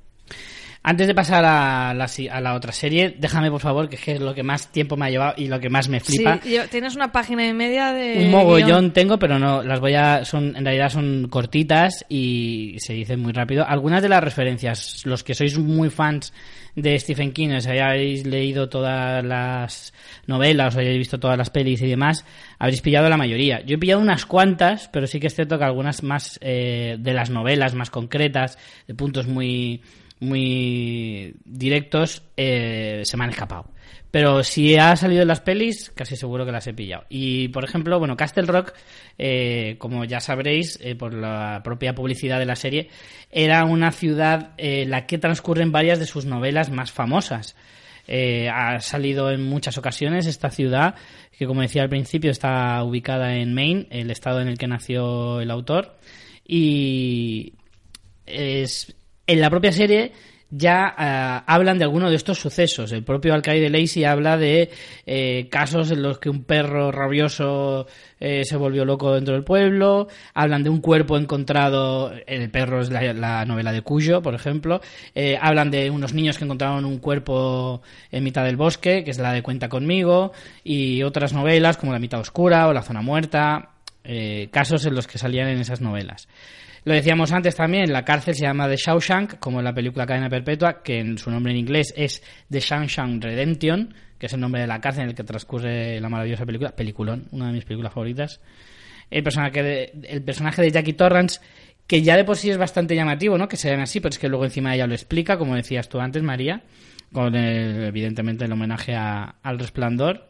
Sissy Spacek en sí mismo es una referencia. Sí, es verdad. Sí, sí, que es- una referencia por su mítico papel como Carrie en 1976 en la película homónima de, de Brian De Palma. Maravillosa película, por cierto. Eh, Bill Skarsgård también, lo que eh, estabas En comentando antes, eh, es Pennywise en It. Pero no solo él, también el hijo que de Henry Diver, eh, el actor se llama, lo tengo por aquí. El no hijo de Henry. Diver negro, ¿no? El, hij- el hijo de Henry Diver negro, que ahora no encuentro, joder, el nombre, pobrecillo, eh, Chosen Jacobs, Jason Jacobs, también sale en la nueva It. Eh, es uno de los niños de- del grupo. Em, ¿Qué más, qué más, qué más tenía? El personaje de Alan Pangor, Pan- Pangborn, que interpretaba a Scott Glenn, lo ha interpretado. Eh, ese personaje sale en otras dos novelas diferentes de, de Stephen King. Sí, pero no hemos entrado mucho en él, que es un ex-sheriff y demás. Es un personaje muy interesante. Correcto, pues salía en la película La tienda, bueno, en la novela de La tienda, eh, interpretado por Ed Harris, eh, en la película, y en La mitad oscura, interpretado por Michael Rooker. A Michael Rooker, igual de nombre no suena tanto, pero ese que sale pintado de azul en Guardianes de la Galaxia, el que silbaba con la, con la flecha. Que además también salía en Walking Dead, por ejemplo. Ambas películas eran del 93. Eh, hay varias escenas en las que se ven algunos recortes de periódico, eh, también de algunos casos de, de, de estas películas de, de las que os estoy hablando, de Cuyo, de Cuenta conmigo, de La tienda. Eh, el personaje de Vince eh, Desjardins es eh, ese señor que vive en mitad del bosque, que tiene una peluquería, que dices, ¿quién se monta una peluquería en Sí, mitad del bosque? Al que sospecho. Sí, dices, pero vamos a ver, ¿qué, qué visión de negocio tienes tú? que este es de los que dice, voy a montar un kiosco de helados en Alaska. Porque, madre mía, menudo máquina. Pues este Vince de Jardin sale en la novela The Body, que fue eh, inspiración de la película Cuenta conmigo, y en la película Cuenta conmigo también aparece siendo uno del grupito de los matones, ¿vale? Que persigue a los protagonistas. Eh, es el mismo personaje, ¿vale? Se supone que es como el mismo personaje ya eh, de mayor. Jolín, pues yo la he visto y estas que pillé esa, ¿sabes? Imposible, imposible, porque encima ni siquiera es de un personaje bastante, bastante secundario. O sea, esa, si no la lees, ya. A partir de aquí yo ya no las había pillado ninguna, las otras sí que las había pillado. Eh, el psiquiátrico al que encierran a The Kid eh, en la serie eh, también aparece en varias obras, entre ellas una más reciente que a lo mejor os suena, que es la de 11 22 63, eh, reciente serie protagonizada por James Franco. Y también eh, Ruth, eh, la madre de, de Henry, manda a Wendell a una ciudad que se llama Chester Mill, que es la ciudad que está bajo la cúpula en Under the Dome, eh, de la serie La Cúpula. La casualidad. manda a esa ciudad. Y eh, por último, bueno, aquí algunos detalles, por ejemplo, que Jackie Torrance usa un hacha para salvar a Henry eh, Bueno, igual de los tumbados esos la que montaban en el hotel. esa también es es como maravillosa, porque ¿eh? sí. Mm, Pero es maravillosa. Esa historia me parece maravillosa porque eso es algo que está muy dentro de la cultura americana. A nosotros nos parece muy loco, pero es que eso es real. De gente que hace turismo de ese tipo, de, de ir a sitios concretos y que la gente se ha montado un hotel. Bueno, bueno, de- que tú has estado en una survival zombie hace poco. Por o sea, eso, por tampoco eso. nos escandalicemos. Correcto. Y por último, un repasito muy rápido a la cabecera. En la cabecera habréis visto que hay ¡Uh! muchísimas hay referencias. muchísimo. Hay muchas, hay muchas. Pero bueno, se ven a Las gemelas asesin- asesinadas y el ratón en el pasillo, que son dos novelas de la saga La Milla Verde. Que nosotros, si os pensáis que La Milla Verde es un solo libro, no, son seis. pero la película engloba a todos ellos. Eh, luego seguidamente aparece una página del capítulo 19 de la novela de Salem Slot. Luego un mapa, este, la- esta parte me encanta. Hay un mapa en el que aparecen todas estas ciudades inventadas, que no solo está Castle Rock, también está una ciudad Derry, otra Haven, eh, Haven, otra en la que te pone eh, algunos detalles escritos a mano sobre sucesos que han ocurrido en esas ciudades, que son el, el- el argumento de las novelas que, que las protagonizan. También sale el nombre de Dolores Claiborne, que es eh, otra novela de Stephen King que, que inspiró la película Eclipse Total. También hacen referencia a Misery, a Cuyo. eh, salen unos planos de la cárcel de Shawshank. Y por último sale eh, una frase de It, que es They Float Georgie, que es ellos flotarán, o ellos flotan, mejor dicho, a Georgie, uno de los personajes. Y luego sale también el número 217, que es la habitación pro- de, a la que el, eh, Danny Torrance no podía entrar en El Resplandor, que en la novela es la 217, pero en la película la 237. Se lo cambiaron porque Stanley Kubrick le dio por ahí. Y, y entonces en un momento aparece el número 217 y luego más tarde dentro de esa misma cabecera de la serie aparece ese número tachado y debajo 237 En plan, O sea, la reivindicación. unos niveles eh, alucinantes de referencia. Es eh, maravilloso. Es que todo esto me, me ha encantado de- descubrirlo. Me ha encantado. Con esto terminamos con Castle Rock y nos vamos al otro lado de nos vamos al otro lado del charco televisivo, ¿no? Pasamos de, de Hulu y Movistar, pasamos a Netflix y nos vamos hasta la Casa Gil, como le gusta decir a María. A mí no hace gota. a CJ. Eh, y nos vamos a otro tipo de serie. Eh, tú decías que mm, antes decías que Castle Rock estaba, y, y estoy de acuerdo contigo, estaba eh, pensada para ser capítulo por semana. Mm. Y tú consideras que La Maldición de Hill House sí que está hecha para una maratón. Creo que es una serie que podría funcionar también semana a semana, ¿eh? Pero a mí personalmente, que la he visto mm, en dos días o tres, eh, y creo que le ha pasado a mucha gente, y de hecho yo hacía bastante que no estaba tan enganchada a una serie como con esta, eh, creo que han agradecido que se pueda maratonear. Eh, lo que pasa es que curiosamente... juega tanto- no juega tanto al cliffhanger, ¿eh? No, Sí no que por tiene, no pero no tantos. No es por cliffhanger... Bueno, tiene bastante Tiene algunos, pero no, no, no tampoco Pero la exagerados. historia te atrapa mucho. Lo que pasa es que curiosamente a veces las series de Netflix, eh, al estar pensadas muchas para, para verlas precisamente eh, con esa continuidad, muchas veces la entidad del episodio se pierde un poco, ¿no? No, no tienes un poco una idea de mm, esto ha pasado en el episodio 2 o en el 5 tal. Aquí, como tienes una estructura que te presenta al menos la, la primera mitad de la serie, cada episodio está un poco protagonizado, digamos, por uno de los personajes, sí que eso te hace que cada que, que la estructura capitular tenga bastante peso. Después, más de cara al final, ya eh, la trama se aúna, pero sí que es muy importante en que en los primeros episodios tienes un episodio por personaje, que además está genial porque te van contando un poco la misma historia, pero desde el punto de vista de cada uno y dándote capas de información que a ti te faltaban, ¿no? Que si, por ejemplo, habías visto el episodio de Shirley, mm, Theo te parecía, te podía parecer una una arisca sin sentimientos cuando mm, sucede un suceso trágico y dices, bueno, pero luego te explican ella en qué posición está, ¿no? Entonces, bueno, eh, creo que, que hubiera funcionado también como por, por esa estructura capitular semana a semana, pero yo agradezco mucho que haya estado en Netflix porque me la ventilé en nada. Yo te voy a decir una cosa, hay muchísimos detalles que en el final de la serie te hacen como rememorar eh, capítulos anteriores y si lo- algunos de esos capítulos ves hace dos meses, te hubiera costado mucho acordarte Sí. de que eso sucede. Sí, Entonces, es verdad que está muy mm, en conjunción todo, ¿no? Claro. Es- eso es verdad. Eh, hay, hay una resolución al final del epi- de, de la serie. eh, por ejemplo, sin ir más lejos, y, y voy ya a ello. Lo de la habitación roja. Que claro, tú no caes cuando lo estás viendo, evidentemente, que la habitación roja es esa Vamos cabaña en el de... árbol. ve- ¿Vamos ya con spoilers o qué? Sí, sí, ya, directamente. Ya, déjate de historias. Vale.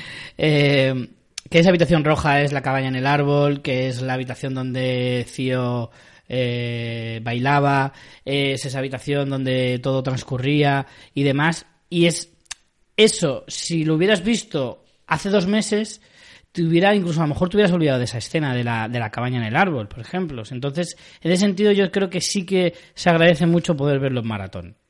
Porque si no, uff, hay demasiadas cosas que, que vuelven hacia adelante, hacia detrás todo el tiempo. Y así como, como Castle Rock es como muy lineal, va siempre hacia adelante y en todo caso va en paralelo, porque hay realidades paralelas en todo caso, pero no vuelve tanto al pasado. Sin embargo, esta serie en realidad te está, costan- te está contando constantemente dos puntos de la historia diferentes, vuelve hacia adelante y hacia atrás constantemente.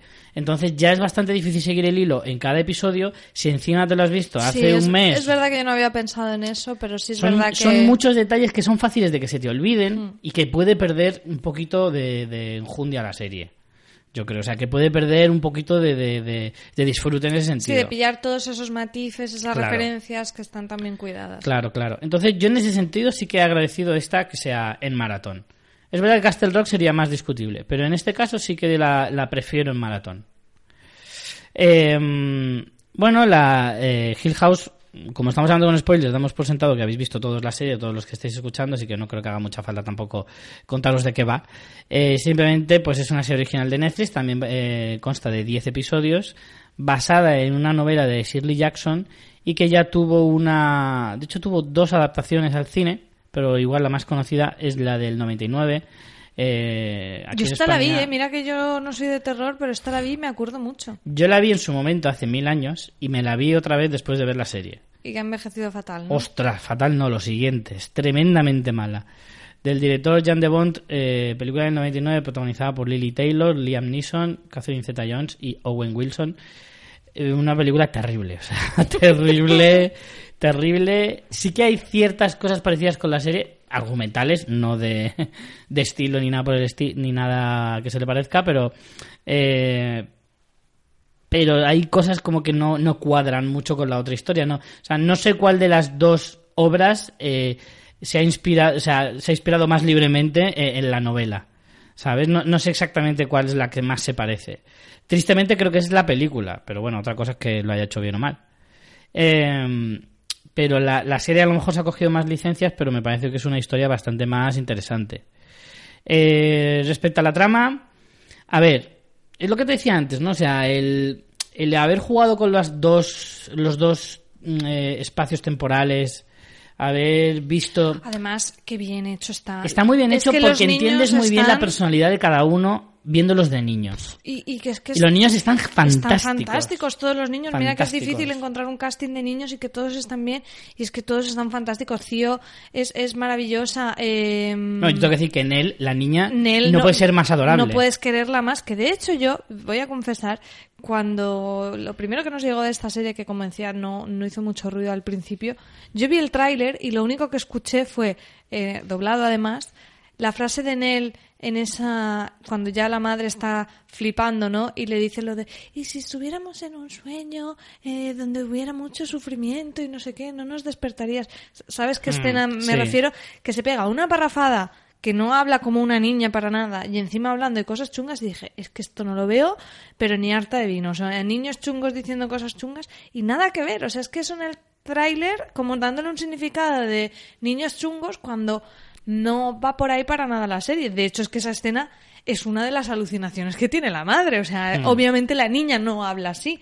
Entonces me causó mucho rechazo y luego que va, o sea, Nell es lo más adorable del mundo, pero todos, Steve de niño, eh, bueno, Muy que, gracioso Steve de niño, lo eh. que me hacía gracia CJ comentaba de, hombre, el salto de fe es creer que ese niño con gafitas se convierte en el tío bueno del otro luego, que por muy yonki que esté, el chico está bien. Tiene un meneo. son todos geniales. Son todos geniales, es verdad, y con personalidades muy diferentes y, saben que, que consigas empatizar con todos de alguna manera, ¿no? En algún aspecto de su vida.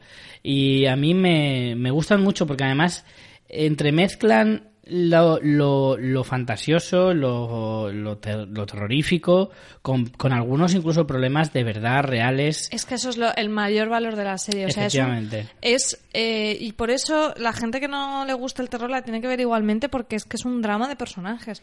Todo al final es, es un drama familiar donde allí nadie está bien de la cabeza, cada uno tiene sus, movidas sus movidas, algunas con un componente fantasioso, ¿no? El hecho, por ejemplo, de que Cío eh, lea las mentes al, Mm. al tocar, bueno, sí, lea la- lo que Al piensa tocar, la gente sí. al tocar.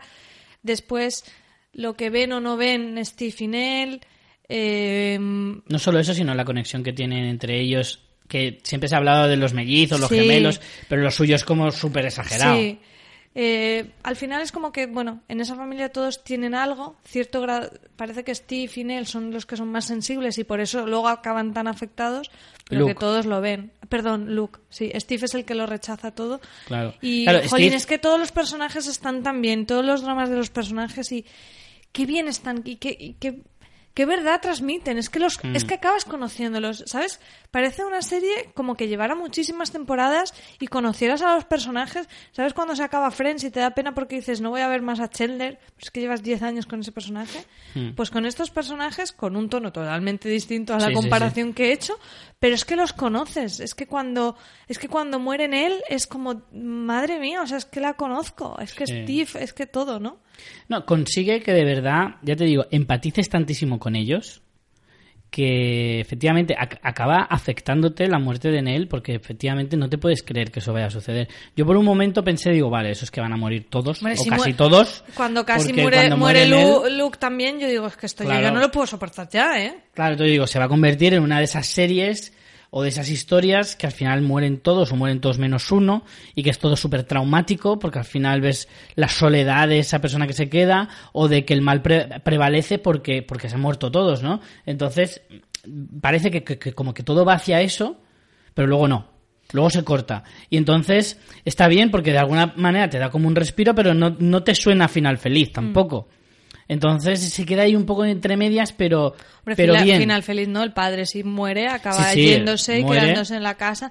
Y él- Bueno, pero del padre lo asumes, ¿no? Porque además Sí. incluso lo hace sacrificándose por, por sus hijos después de haber sido un padre, entre comillas, malo hasta cierto punto. O sea, es malo por, por- a los ojos de ellos, pero con una razón de peso y, y en el fondo es un sacrificio que él ha hecho durante toda su vida, que es incluso a veces peor que la muerte. Es que en ese sentido, y a diferencia de Castle Rock, eh, creo que aquí los misterios van resolviéndose. Sí, sí, sí, sí. Se plantean dudas y se van resolviendo. Y, por ejemplo, eh, en ese punto a mí, llegado al final, me parece que está muy bien hilado todo, ¿no? El hecho de por qué el padre, si le parece tan terrible la casa, no se deshaga de ella, ¿no? Por el tema de que ma- mantuvo a, a los cuidadores de la casa allí por, el tem- por la hija. ¿Por qué él mm, se va corriendo con, con- con sus hijos? Que piensas, bueno, lo que ves que él no es la madre, es un fantasma. No, sí es la madre, pero acaba de descubrir que ha matado a un niño. O sea, está aterrorizado. Todo se va resolviendo de una manera muy lógica. Quizá a mí lo que no me gustó del final no es tanto una cuestión de fondo como de forma. Que de repente se vuelve súper poética la serie. O sea, dentro de todo el realismo que ha tenido, de repente al final los diálogos son súper mm, fantasiosos y vale, puedo entender que el anel fantasma hable un poco rimbombante. Pero es que el, el eh, Luke agonizante también, no sé, ¿sabes? De repente, pum, ese, ton, ese cambio de tono en el final, que lo puedo entender, ¿eh? Por- para darle un empaque, a mí me echó un poquito para atrás. Pero en cuanto a forma, en cuanto a cómo se va resolviendo todos los misterios y las explicaciones que van dando, especialmente el giro del quinto episodio de la mujer del cuello torcido. Ahora, ahora hablaremos de esos episodios. Es que eso me parece la, ma- la ese máxima maravilla y del el mundo. siguiente de las dos tormentas, es que no sé cuál de los dos es mejor, ¿eh? Porque a mí los dos, esos dos me dijeron, vale, hasta aquí. O sea, esta serie ya se ha disparado al top incluso antes de que se termine. De hecho, a mí el final no me gustó tanto. Como tú dices, a mí el final también se me quedó un poco... Porque fíjate, a mí toda la parte de fantasía, toda la parte sobrenatural, me estaba entrando bien. O sea, justo lo que estaba diciendo antes, a mí no me gusta mucho, me saca un poco de las historias. Prefiero las historias crudas y reales que las de fantasía en, en esto del terror y demás, pero me estaba entrando muy bien. ¿Por qué? Porque lo estaban, lo estaban eh, eh, adornando con más cosas. Me estaban dando profundidad de personajes, me estaban dando drama, dramas reales, dramas que yo me puedo creer. Hmm. Y todo estaba englobado dentro de la misma cosa con lo sobrenatural, como que todo De estaba hecho, ligado. lle- llegas a dudar si de- es sobrenatural o, o es un reflejo de traumas de ellos. Porque a veces hasta te lo puedes plantear. Ahí está, es como que te saben tratar todo ese tema de sobrenatural como, como que es, es consecuencia su, su carácter por lo sobrenatural o lo sobrenatural transcurre por la forma de ser de ellos. O, o está en su cabeza. O ya esa duda, aunque, aunque lo sobrenatural sea palpable y, y- y tú veas que efectivamente va por ahí, y, y en el capítulo de efectivamente de, de Nell lo confirmas que eso efectivamente eh, lo sobrenatural transcurre, ah, no solo está en su cabeza, sino que, no, ahí un- todavía lo puedes deducir. Hay un, hay un elemento que es el que te hace dudar, Jess, el fantasma que ve Shirley. El del hombre con el que se acostó y fue infiel a su marido. Eso es un fantasma de los metafóricos, Sí. de los de los, las cargas pero que tú sabes que en eso no es un fantasma. Claro. Ese sí que sabes que no es un Ese fantasma. sabes que no, pero dices, bueno, los otros pueden llegar a ser o no ser, pero me parece que no es tramposa en ese sentido la serie, me parece que lo, que No, lo elabora que muy bien. En ese sentido, creo que la serie es muy clara. Es como, no te lo voy a dejar claro del todo, pero para que tú veas, o sea, para que tú sepas analizar bien el drama que supone para cada uno de ellos. Es decir, si yo desde el, desde el principio te digo que efectivamente es sobrenatural y te lo verifico rápidamente, en plan, pues los padres hicieron una ouija cuando tenían 20 años y todo se desencadena de ahí, Para mí no tiene interés Eh, porque es ninguno. una historia de fantasmas como mil que hemos punto y ya visto. está. Y el drama de ellos personales ya no me llega tanto. Claro. Sin embargo, si yo tengo la duda constante de que si es una cosa u otra, me hace planteármelo de forma mucho más seria. Y entonces, todo esto te lo estoy diciendo porque precisamente cuando se confirma y cuando llegamos hacia el final y esa parte de fantasía se vuelve tan palpable, es cuando a mí me saca un poco. Es Pero, precisamente esa, ¿Hubieras ese preferido que hubiera sido todo en plan metafórico? Yo no. Yo no, no, no. qui- quiero No, que tenga un punto de historia Sí, de fantasmas al Sí, sí, sí, yo también. Si no digo, el final no es que no me gustara, pero como que me baja un poquito el nivel respecto al resto de la serie. O sea, no me lo esperaba un poquito mejor. No digo que sea malo ni que no me guste. Digo que ah, se me quedó como estaba rozando el 10, qué pena que te hayas quedado en un 8. ¿Sabes? Mm. Porque es eso, e- esa escena final del padre con toda la vorágine y, y esa cuenta atrás de se está acabando, hay que quemar la casa, no sé qué. Todo eso me, me resulta más de película de, de menos Sí. nivel de, de terror que todo lo demás que me parecía de un nivelazo espectacular. Mm. Sí, yo, yo ya te digo que a, a mí se me quedó el- la distancia con la manera en que ellos se expresan llegados a ese punto, pero bueno, es el, es el paquete entero de, fan- de punto más fantasioso Sí, entero. Sí, sí, sí. Pero bueno, yo, mm, volviendo un poco al tema de los personajes, creo que lo mm, me viene a la cabeza por el tema de Shirley, ¿no?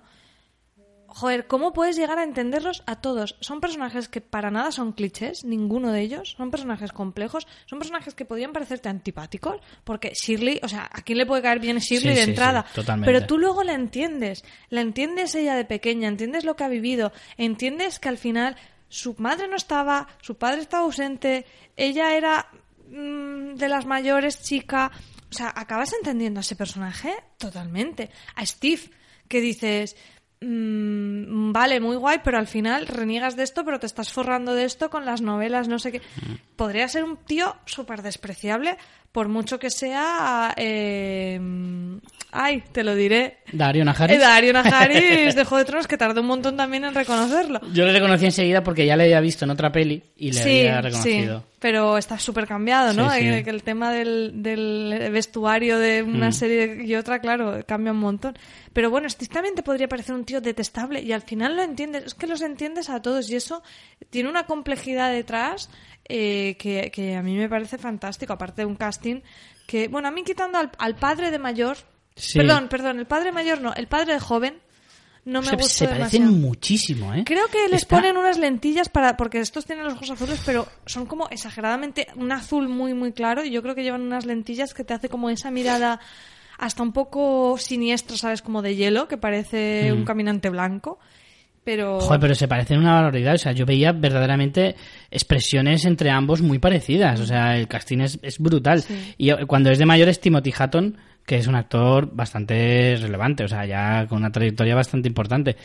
Pero, pero sí, yo, yo estoy de acuerdo. Creo que los actores están brutales, pero desde, el- desde los niños pequeños los niños hasta los mayores. Carla Gugino, que a mí me que- flipa.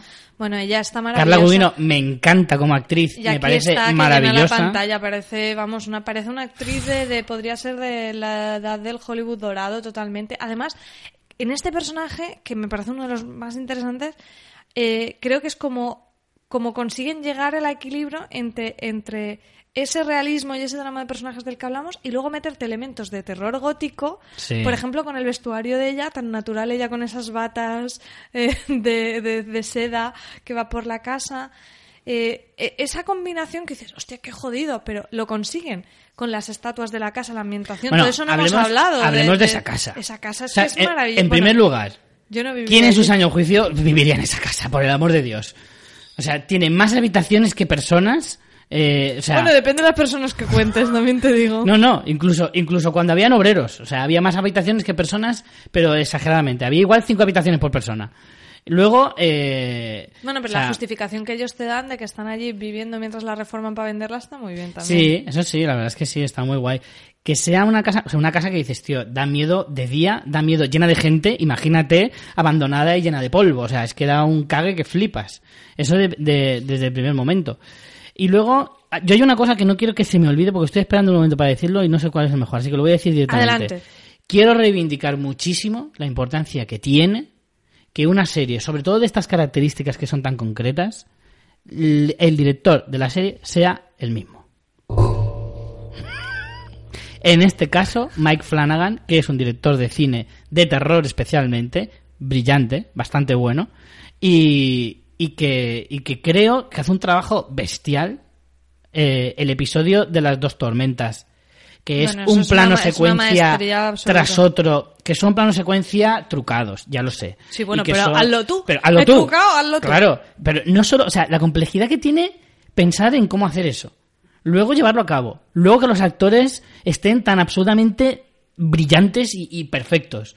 Con, con elementos de, de fantasía, con elementos de ahora tiene que caerse un cuadro, ahora tiene que ca- caerse no sé qué, ahora se tiene que ir la luz, ahora ponemos una vela, ahora no sé qué. O sea, me parece pero soberbio. No solo ese, ese, ese capítulo, que me parece de lo mejor de la serie, sino el que más... Es que, joder, el de la, el de la chica del cuello torcido me parece tan, tan brillante también. Es que te juro que no sé con cuál quedarme de los dos. A mí, o sea, entiendo la, a- o sea, a nivel técnico, la habilidad y, bueno, no porque solo sea a nivel técnico, también a nivel de guion de Dos Tormentas. Pero para mí, con el vínculo que cree con él y con, y con la sorpresa que tiene, eh, el 5, la chica del cuello torcido, es mi favorito. O sea, me quedé eh, traspuesta. El de las dos tormentas es el que todo el mundo ha alabado, pero es que de Ben Neck Lady me parece una maravilla. A mí me parece genial y es que por eso resalto de nuevo, o sea, creo que es súper importante que este tipo de series, a lo mejor otro tipo de series sí que puede dar lugar a, otras cosas, pero yo creo que, que, que un director haga suya eh, una obra y que sea capaz de transmitir una idea concreta durante todos los episodios y que tenga la libertad de hacer cosas como esta, de, de, de hacer, eh, de echarle mucha creatividad, hacer un capítulo como, como el de las dos tormentas, me parece increíble. Entonces creo que eso es súper importante. Y, y, jolín, me gustaría que se viera más. Y, y en los casos que se ha visto que se le ha dado esa, esa responsabilidad a una sola persona, a una solamente pensante, la mayoría de veces creo que ha salido bastante bien. Y luego es que el capítulo de, de la chica del cuello torcido es. Es de las cosas de terror que más me han gustado en los últimos años porque es una cosa que ni de coña te podías esperar. Era muy difícil que alguien te diga, no, no, no, yo lo sabía Yo desde el principio, olido". yo ya me lo olía. Mentira, eres un mentiroso. Mientes. falaz. es imposible que lo, que, lo, que lo pensaras y me parece que es no es muchas veces este tipo de, de, de, de cuentos o de historias eh, a veces como que se le ve, ¿no? Es como no me has dado ninguna pista y claro, ahora te lo sacas de la manga, que sea así. No, creo que está muy bien llevado, muy bien hilado, muy bien construido el hecho de que sea ella que tenga esos problemas. y luego que eso, eh, eso se explica también, el tema del de ese, mm, ese, ese tiempo que no es lineal, que es en parte circular, que es una de las habilidades que tiene el personaje de Olivia Crane también es esa, ¿no? El, el moverse un poco entre el tiempo, todas esas visiones, no solo ve los fantasmas, sino ella empieza también a perturbarse porque mm, esto de, no sé cómo he llegado aquí, porque el tiempo es variable, o sea que más o menos también te lo han ido introduciendo, ¿no? imagínate que vives tu vida desordenada, es que eso tiene que volverte loca a la fuerza. De hecho, te vincula mucho con el episodio, que ahora no hablamos aquí por spoilers, pero con el episodio de la reina de Castle Rock. Todo el tiempo del tema del tiempo. Tienen algunos paralelismos en ese, en ese sentido.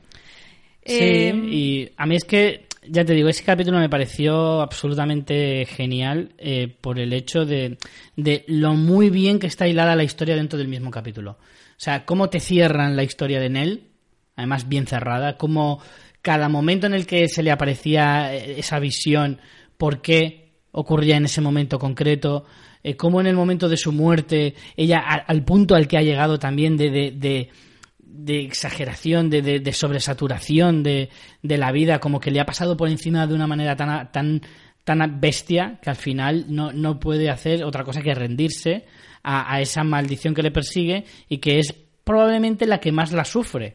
Sí. y, y, y, claro, al final ves como que es como la, la, mente más frágil de los cinco hermanos.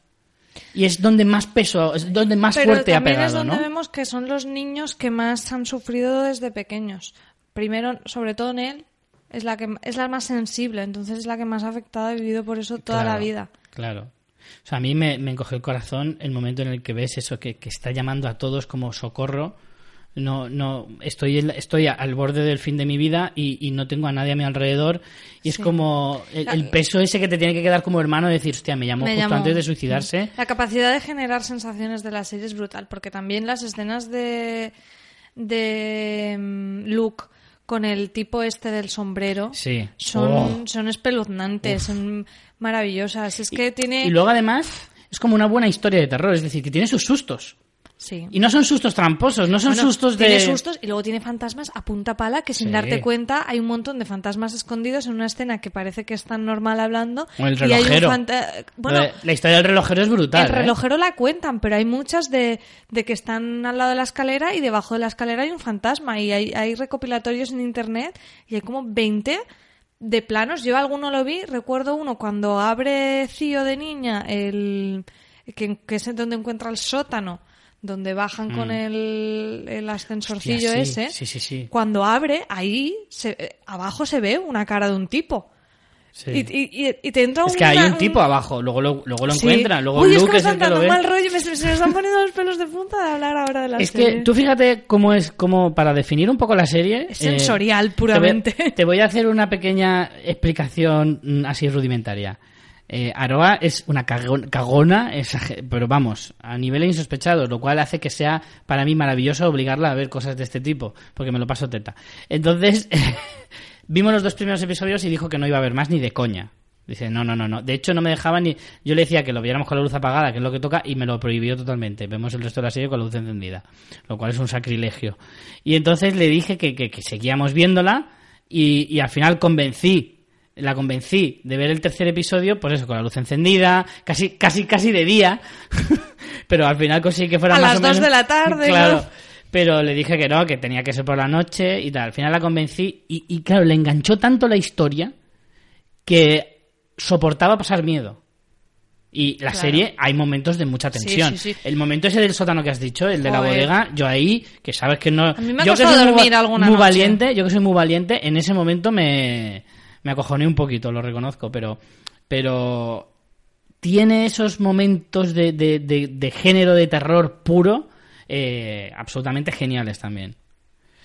Y no sé, ¿quieres analizar alguna cosa más? Pues la verdad es que le hemos sacado bastante punta a todo. No, solo eso, destacar un poco el- el tratamiento de dirección artística, lo que comentaba antes de cómo pese al realismo, eh, los elementos del terror clásico de una casa encantada lo sigues teniendo. Hmm.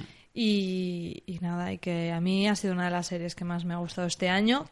Y si, bueno, si alguien me dice que llego a poner en mi lista a lo mejor del año una serie de terror, me río. Si encima me dicen que es la del tráiler de la niña esa diciendo cosas chungas, me río más aún. Pero bueno, que creo que es una serie maravillosa además para eso, para reflexionar. La, es una serie que la veo mucho incluso para hablar con psicólogos, porque hablan mucho de cómo afronta el trauma cada uno. Sí. O sea, es que, es que de verdad que yo hace tiempo que no veo una serie con un desarrollo de personajes tan grande y al final eh, de lo que habla es de eso, de afrontar un trauma de cómo las personas, un hecho traumático en su vida, puede cambiarlas tantísimo y cómo eh, lo enfrentan y les marca para toda la vida. De hecho, hay teorías por ahí por internet que están muy bien, que no me parece que la serie diga eso, pero que analizaban como que cada uno de los hermanos era una de las fases del luto. Ahora no recuerdo bien cómo es, ¿no? Pero negación, negociación. ira y no sé qué. Ah, ¿Cuál era? ¿Ira? Ah, Lo, lo busco en un momentito y Sí. te lo digo. Yo tenía una teoría que luego no se cumplió. Sí, yo ya te dije que no. Yo tenía una teoría eh, que hacía referencia a que cada uno eh, tenía un sentido más desarrollado. Así como, como Cío eh, era el tacto, ¿no? que tocando podía eh, saber leer la mente. Em, Steve tenía visiones. Shirley en, un- en un primer, los primeros episodios oía cosas. Eh, Luke, hay un momento de la serie que entra en una habitación y dice, ¿no huele como raro? Sí, pero eso te lo inventas. Claro, luego me lo inventé todo porque luego resultó que efectivamente luego no se demuestra nada de eso. Pero por un momento pensé que podía tener algo que de, de relación con eso.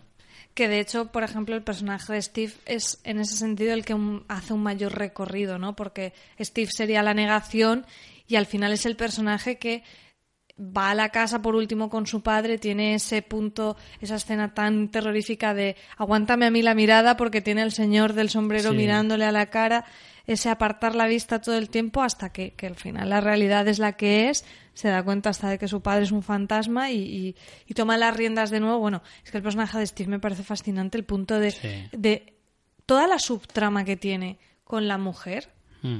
y de que él, o sea, Sin apenas sabes- desarrollo, ¿eh? Tiene muy poquito pero es que desarrollo. está tan bien metida porque tú dices, se ha enfadado con la mujer, ¿por qué será? Te imaginas cosas.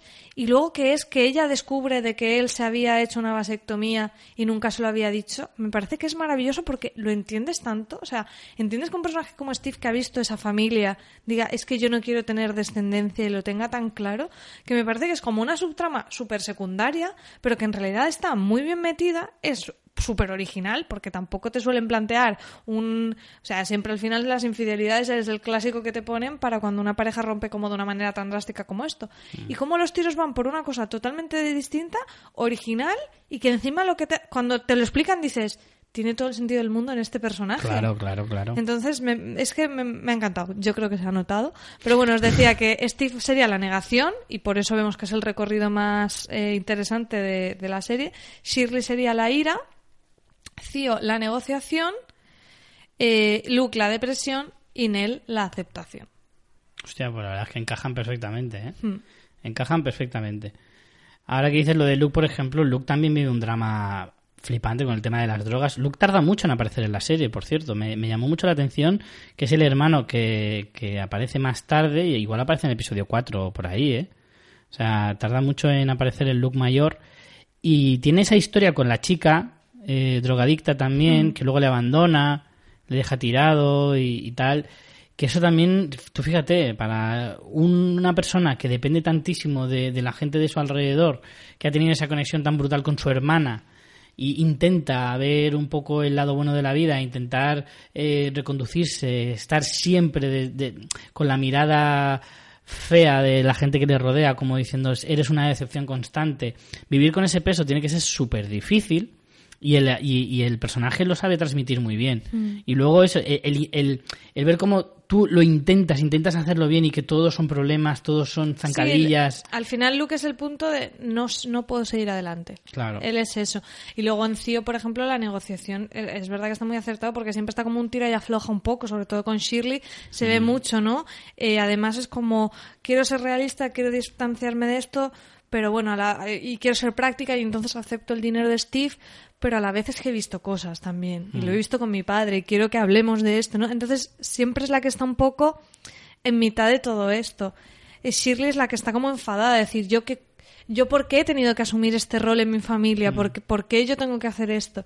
Y no sé, si, me parece que no sé hasta qué punto en el desarrollo del guion eso estaba en mente, pero si no lo estaba, sí que es verdad que es una teoría que dices, Jolín, encaja muy bien, que tampoco te hace falta para entender la historia, pero que realmente es una manera de analizar los personajes que es, es No, curiosa. me, ha flipado, ¿eh? Me parece, me parece que es una, es una visión muy, muy alucinante. O sea, decir, porque me encaja perfectamente con lo que, con lo que hemos visto en la serie. Por último, mira, por último quería destacar también los dos personajes, los Dudley, esos dos sirvientes eh, de la casa.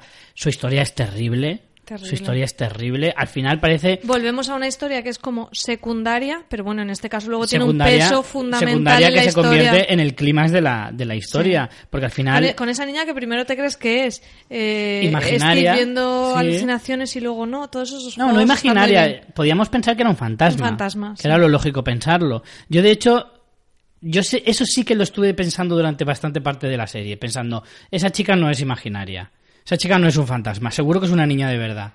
Lo que pasa es que efectivamente luego sí que se transforma en un fantasma, pero ya mucho después. Eh, la cuestión es que, en realidad, ese punto. O sea, los, los son como una pieza fundamental de toda la historia y no lo sabemos hasta el final. O sea, parecen como, como muy de pega, parece como personajes que en realidad no aportan demasiado durante toda la historia y luego resulta que en el último momento descubres que son parte fundamental de todo lo que se desencadena. O sea, desde el principio hasta el final. Lo que pasa es que lo descubres justo al final, Y con la muerte no- de la niña. Y luego no hemos hablado de todos los fantasmas que aparecen, ¿no? Que al final, en la figura de los fantasmas, cuando hay fantasmas que, bueno, que simple están, simple, o sea, hay como muchas historias secundarias, ¿no? La tipa esta que está loca, que realmente sí que hace el mal, pero luego hay una fantasma que es una señora mayor que está Sí. en la cama que no hace nada. El del sombrero lo que quiere es coger su sombrero, o sea, tampoco quiere otra cosa. Yo me empaticé mucho con ese hombre. con ese fantasma, digo, yo he sentido eso de decir, ¿dónde está mi sombrero? No paran de quitármelo. El niñato este de los huevos, ¿qué hace con mi sombrero? Y todas esas pequeñas historias que te van contando, igual que eh, la historia de los Hill, ¿no? De, de realmente de, de los propietarios de esa casa. Ese tipo que se empareda a sí mismo Sí. con tal de intentar Guau. huir. Todas esas pinceladas que dices, quiero saber más. Y, y, ay, ahora no estoy segura de si se va, si se sabe si hay una segunda temporada, pero desde luego podrían explorar varias cosas. Por un lado podría ser una serie antológica de la maldición de mm, otra casa, No, de la de misma aquí- casa, pero de otra familia que la haya vivido. A lo mejor en los años 20 o a lo mejor en Claro, otro a nivel siglo. histórico, yo creo que aquí lo que está más claro es la historia original de, mm, de los Gil, ¿no? O sea, tenemos Claro. ahí esa parte.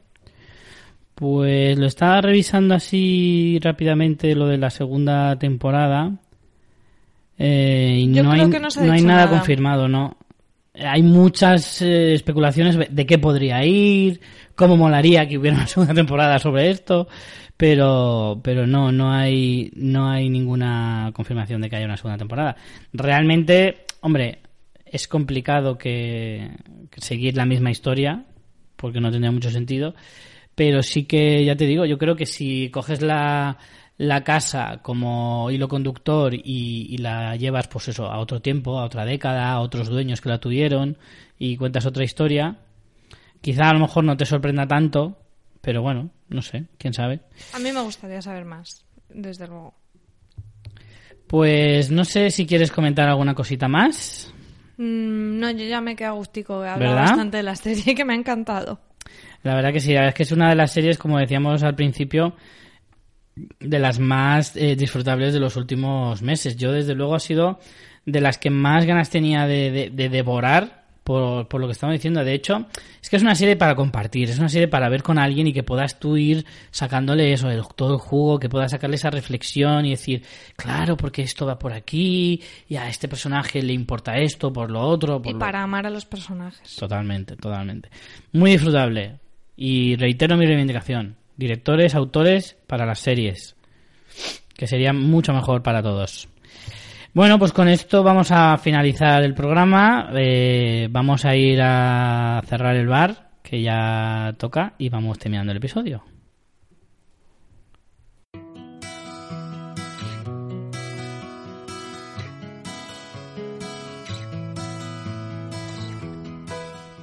Pues tenemos algunos comentarios. No sé si quieres ir primero con los comentarios o con la sección. Primero con mi sección. No me vayas a quitar mi sección de el producto más mono, más gracioso que nos han que nos han comprado con el enlace de afiliados a Amazon esta semana.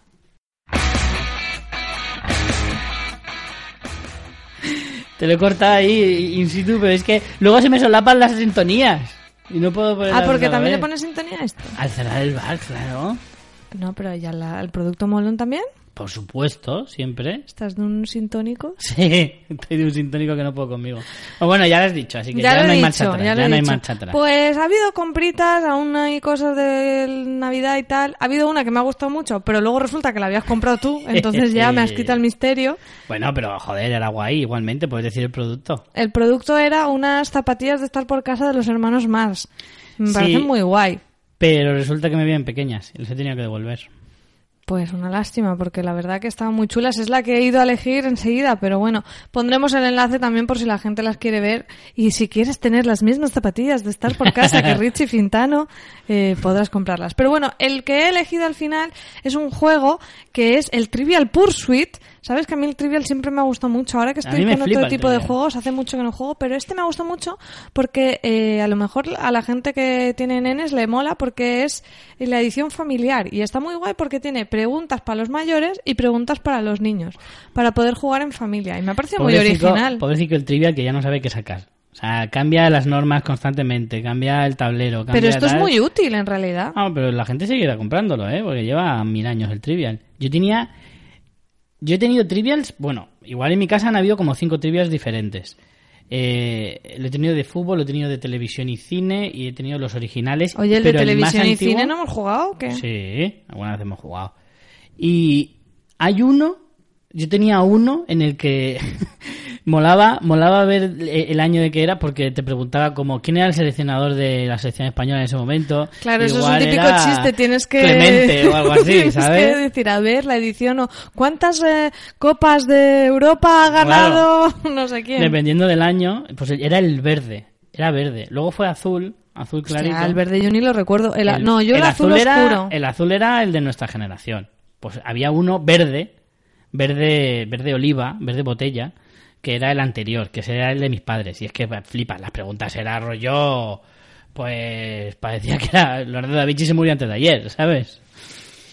Pero vamos, que pues joder, es que el trivial es muy disfrutable en el fondo, es muy divertido. Mis amigos siempre se metían conmigo porque les pegaba palizas impresionantes y decían, como el trivial era mío, que yo en mi casa luego estaba a solas en un rincón con una vela leyéndome las tarjetas. ¿Y era verdad? ¿Era verdad? Por supuesto que no, pero aún así, yo siempre les he dicho, mira, aunque eso fuera cierto, que no lo es, ¿eh? tendría un mérito terrible. claro, eso no haría que no debiera ganar, al revés. Claro, Debería o sea, merecerme más aún todavía. así, sería un mérito terrible el decir, acordarme de todas esas respuestas y de tener una vasta cultura. Eso sí. Pero no. Así que sí, ellos seguirán diciéndolo toda la vida porque les encanta meterse conmigo, como es lógico, pero, pero no, les tengo que romper Pues el ahora no encuentro el enlace de las zapatillas para ponerlos también, pero luego lo, lo buscaremos. Bueno, Sí. o tú, que lo tendrás en tus En- compras. En, en pedidos. Claro, tú lo miras en, en tus pedidos. Se nota que viene la Navidad, ¿eh? Han comprado pinipón de los piratas. Qué bonito. Han comprado así cositas. Pero bueno, yo he elegido el Trivial Pursuit en, en honor a, a mi época más juvenil.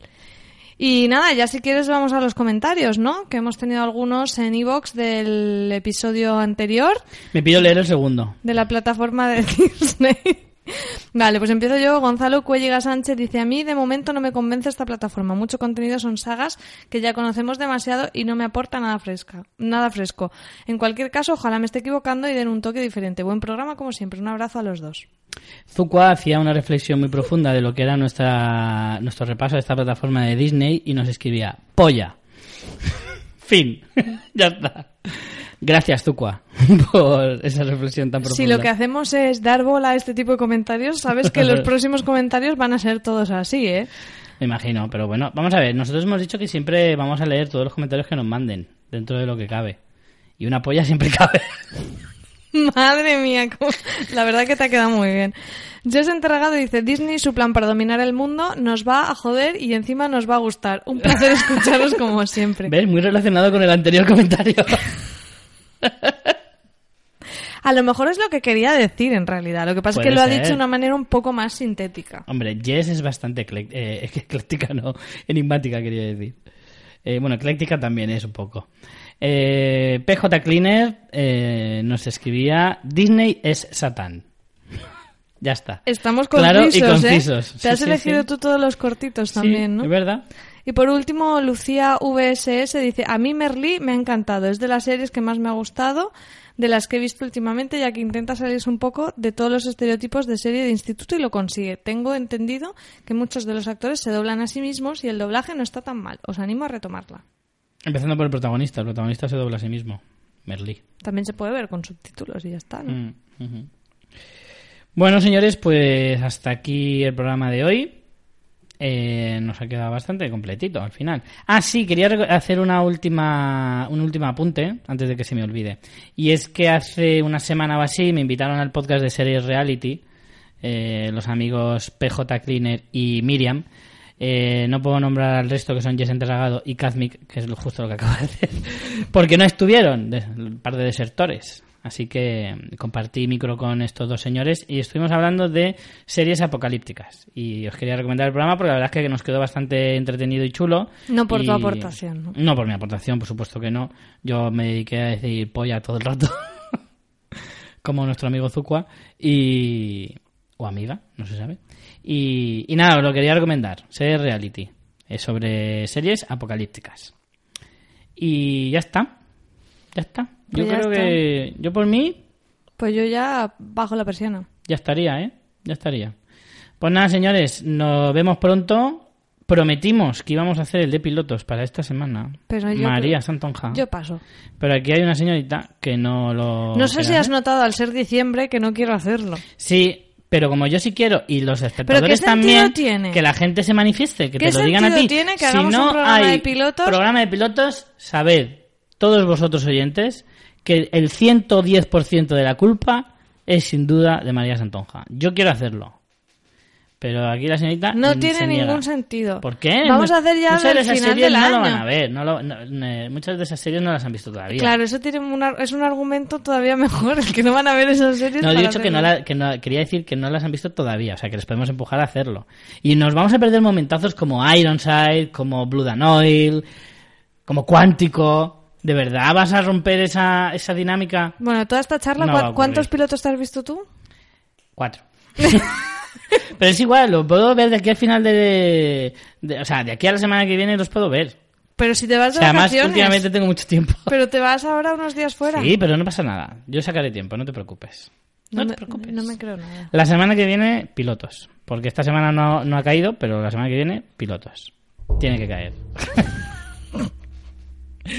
bueno, señores, eh, tendréis que para la semana que viene para saber si es cierto o no esto que os estamos contando. María, muchas gracias. Y A mírate ti. unos pilotitos, a ver. qué Ya sí, ya sí eso. Ya sí, eso. Bueno, señores, vean muchas series y muchas películas. Chao.